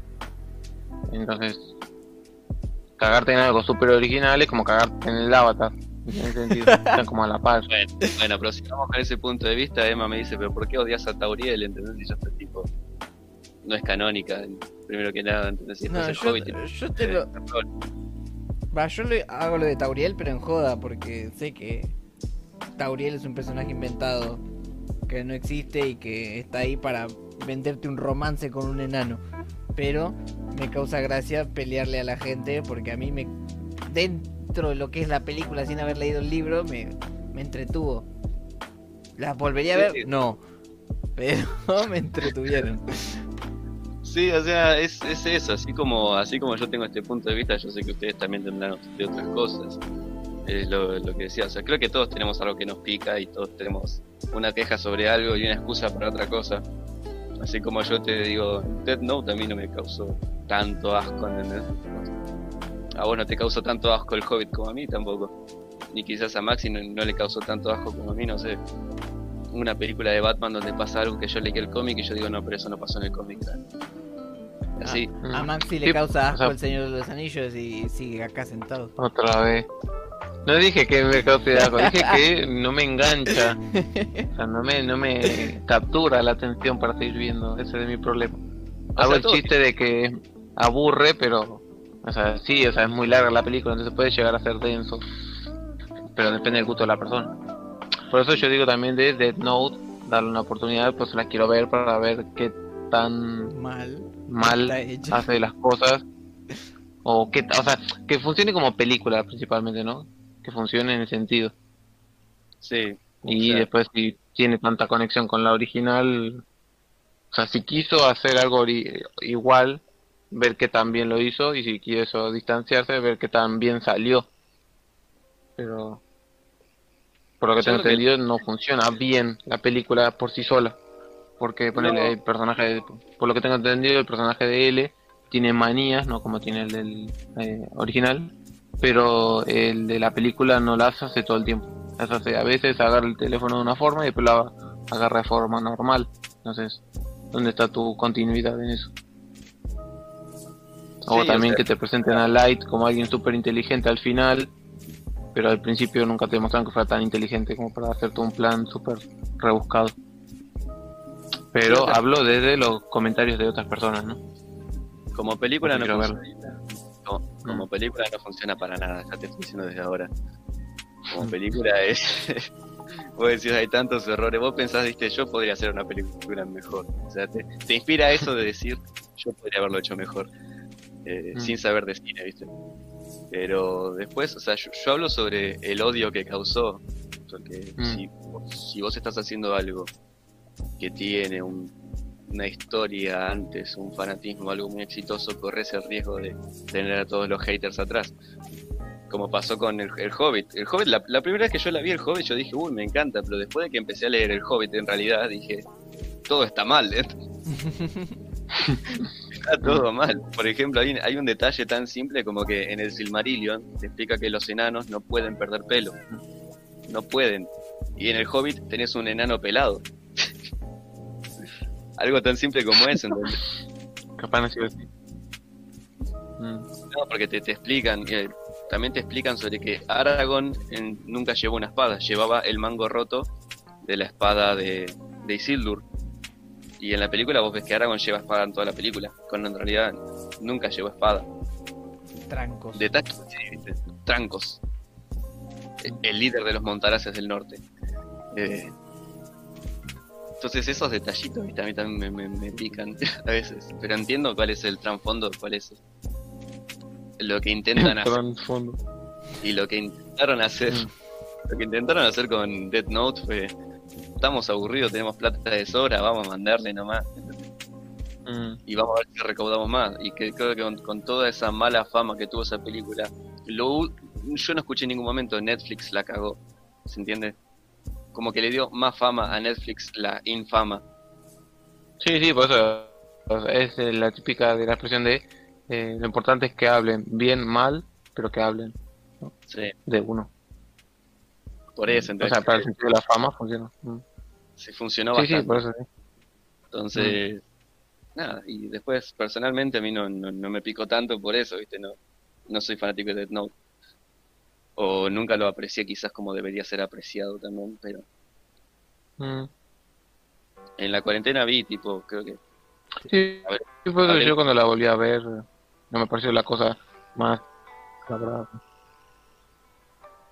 No sé, a mí, yo te digo, en la empezó la cuarentena, yo estaba con una persona que le gustaba Death Note, así que vimos 10 capítulos, vimos las dos películas japonesas y después vimos la americana, y ella estaba quejándose, explotando después de ver la película, y yo estaba tipo, no es para tanto. Pero no, ella estaba explotando en ese No sé, te- le Sí. faltan, para apreciar de a sí, la bueno, gente le yo soy más. no, a ver, muy crítico con esta película, con el Avatar, pero pero, o sea, no sé, hay- yo soy más tranqui con esas cosas. Te faltan deseos homicidas. Sí, me faltan de esos homicidios. Me, me falta querer matar gente. A Bueno, la- a la mayoría que les pegó Dead Note eh, fue porque querían matar personas. mm, Sí, después se va a decir de que se le cortó el micrófono. me parece que sí, me parece que tiene problemas de conexión otra vez. Sí. Aquí. ¿Querés pasar a más Exclusion hasta que venga? ¿No me escuchan? Ah, sí, sí, ahí volvió, volvió, volvió. Diga Maxi rápido, antes de que te vuelvas a cortar. Ahí te escuchamos. Sí. Se fue. Se fue totalmente. Se fue. Uh. Quedémonos en este, en este clima chill hasta que Maxi vuelva y podemos entrar en Macintosh Plus. Y entramos a las recomendaciones pertinentes. Así lo desligamos al pobre de sus problemas de conexión. Que no sé si son de Yo- él o es la zona o es el router o qué carajo es. Pero Yo creo que se quedó pensando tanto en Dead Note que le explotó la cabeza. pobre. Es lo que te digo. Bueno, mientras tanto, mientras... te voy a enumerar todas las cosas malas del hobby, ¿viste? Ahí volvió, ahí volvió. Oh, oh, Maxi de mierda. Hola, hola. Buenas, Sí, sí. ¿cómo anda, señor? Ah, volví ahorita. Sí, no sé, justo, justo escuché que dijeron que me escuché, pero justo ya había recargado la página. ¿Qué habíamos quedado? Eh, bueno, ya entramos en, en territorio de recomendación, si, si te parece. Bueno, está bien, sí, no hay problema. ¿Tengo que empezar yo? Eh, si querés, si ya la tenés. Eh, eh, bueno, sí, ya. Así como. Mi recomendación de la semana es una película de la que ya hablamos, que cumplió 10 años. Que capaz no dé para mucho el video, de que. eh, depende de las ganas que le ponga al análisis. Eh, también depende de a qué hora vuelva de trabajar. Pero bueno. eh, Scott Pilgrim versus el mundo. Creo que es un clásico moderno de de cine popular, se podría decir. Sí. Eh, que yo cuando me acuerdo que tengo el recuerdo aparte de que la película en sí no tuvo mucho éxito, pero yo había ido a la feria que habían puesto películas de confianza, ¿no? Y tenía todas las películas colgaditas ahí en una madera. Y yo vi esa que estaba el pibe con la espada de fuego y dije, toma, eso es épico. Me la compré, la probé, me acuerdo que estaba en la cocina. Y empezó ahí con toda la música y como uff, y después la vi como uff, épico. Y me encantó la película desde un principio. entonces- Y, o sea, y la vi sin eh, estar en un contexto de que todo el mundo la amara o algo así, ¿no? Entonces, como que yo solo la descubrí la película por mis propios medios. Mis ojitos vieron eso y dijeron, ah, mis ojitos no mienten. Te causa como. Te causa como un picor igual cuando vos sos fanático de algo, cuando era desconocido y después explota la fama y vos estás tipo. Yo fui el primero, ¿sabes? Yo fui el primero.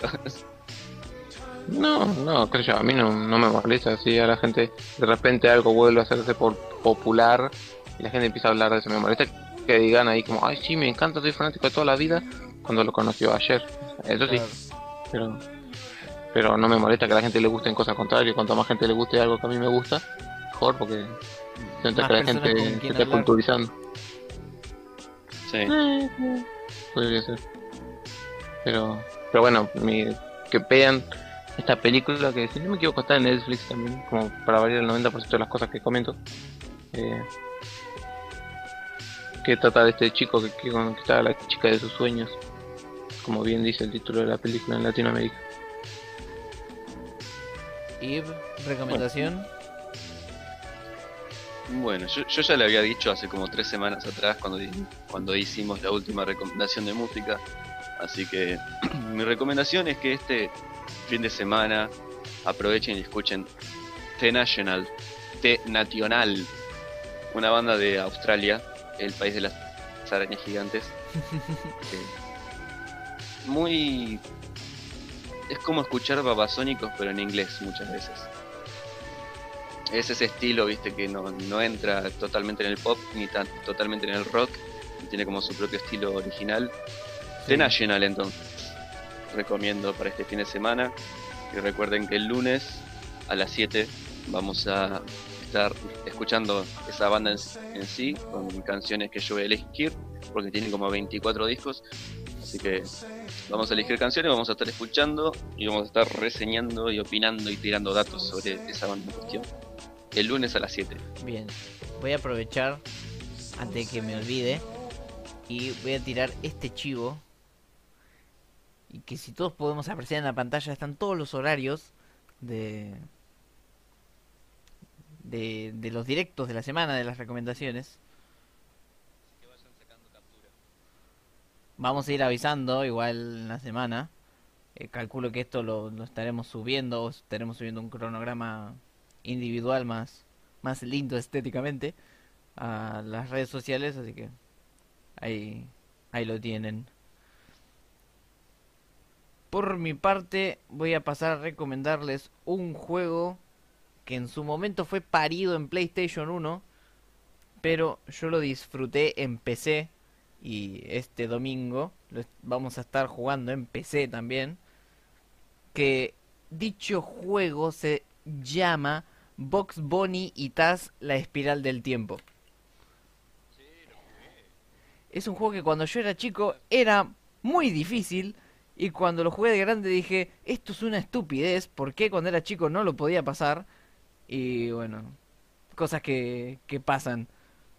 Así que este domingo si quieren... ¿Qué? ¿Qué te imaginaste? Me imaginé al Tano Papman gritando, ¿qué manco que sos? Oh. Así que este domingo vamos a repasar esos rage quit de mi infancia en donde siempre me enojaba porque no podía pasar a alguna parte. Y lo- los espero el domingo a partir de las 18 horas. Si Maxi puede, vamos a estar un ratito antes. Vamos a continuar con la historia de Halo Combat Evolve. Que ahí estábamos jugando el modo historia y en, pequeños bloques. Eh, y nada de eso. Acuérdense los horarios. Lávense las manos. Sean felices, disfruten el fin de semana, estén encerrados. Y acá voy a poner Usen bien el cubrebocas. obviamente. Voy a, pro- voy a hacer como todos los programas, le voy a decir, sean, farzan positividad, sean alegres, no se agarren a las piñas con nadie. Bueno, si lo mereces, pero no se agarren a las piñas con nadie. Y siempre vas a tener un amigo, un conocido, alguien que necesite. Mensaje de, hola, ¿cómo estás? Así que nunca está de más ese mensaje. Así que, bueno, con las recomendaciones dichas, ahí... Recomendadas. Las recomendaciones recomendadas, recomendacionísticas, ya podemos pasar a decir que nosotros fuimos y esto fue Los Tres Mosquiteros, el especial episodio número 10. Gracias a todos por haber pasado, gracias a todos los que nos dejaron su follow. Eh, Los que se quedaron hasta ahora, así que sí, sí, sí. los que siguen hasta gracias. ahí, muchas gracias. Ay. Hay que tener aguante, ¿eh? Los esperamos a todos el, el domingo, o el lunes, o el miércoles, o el viernes que viene. Pues pueden pasarse cuando ustedes quieran. Así que muchas gracias a todos, chiquis.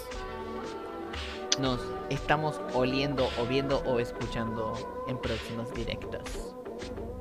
Nos vemos. Chao, chao. Chao.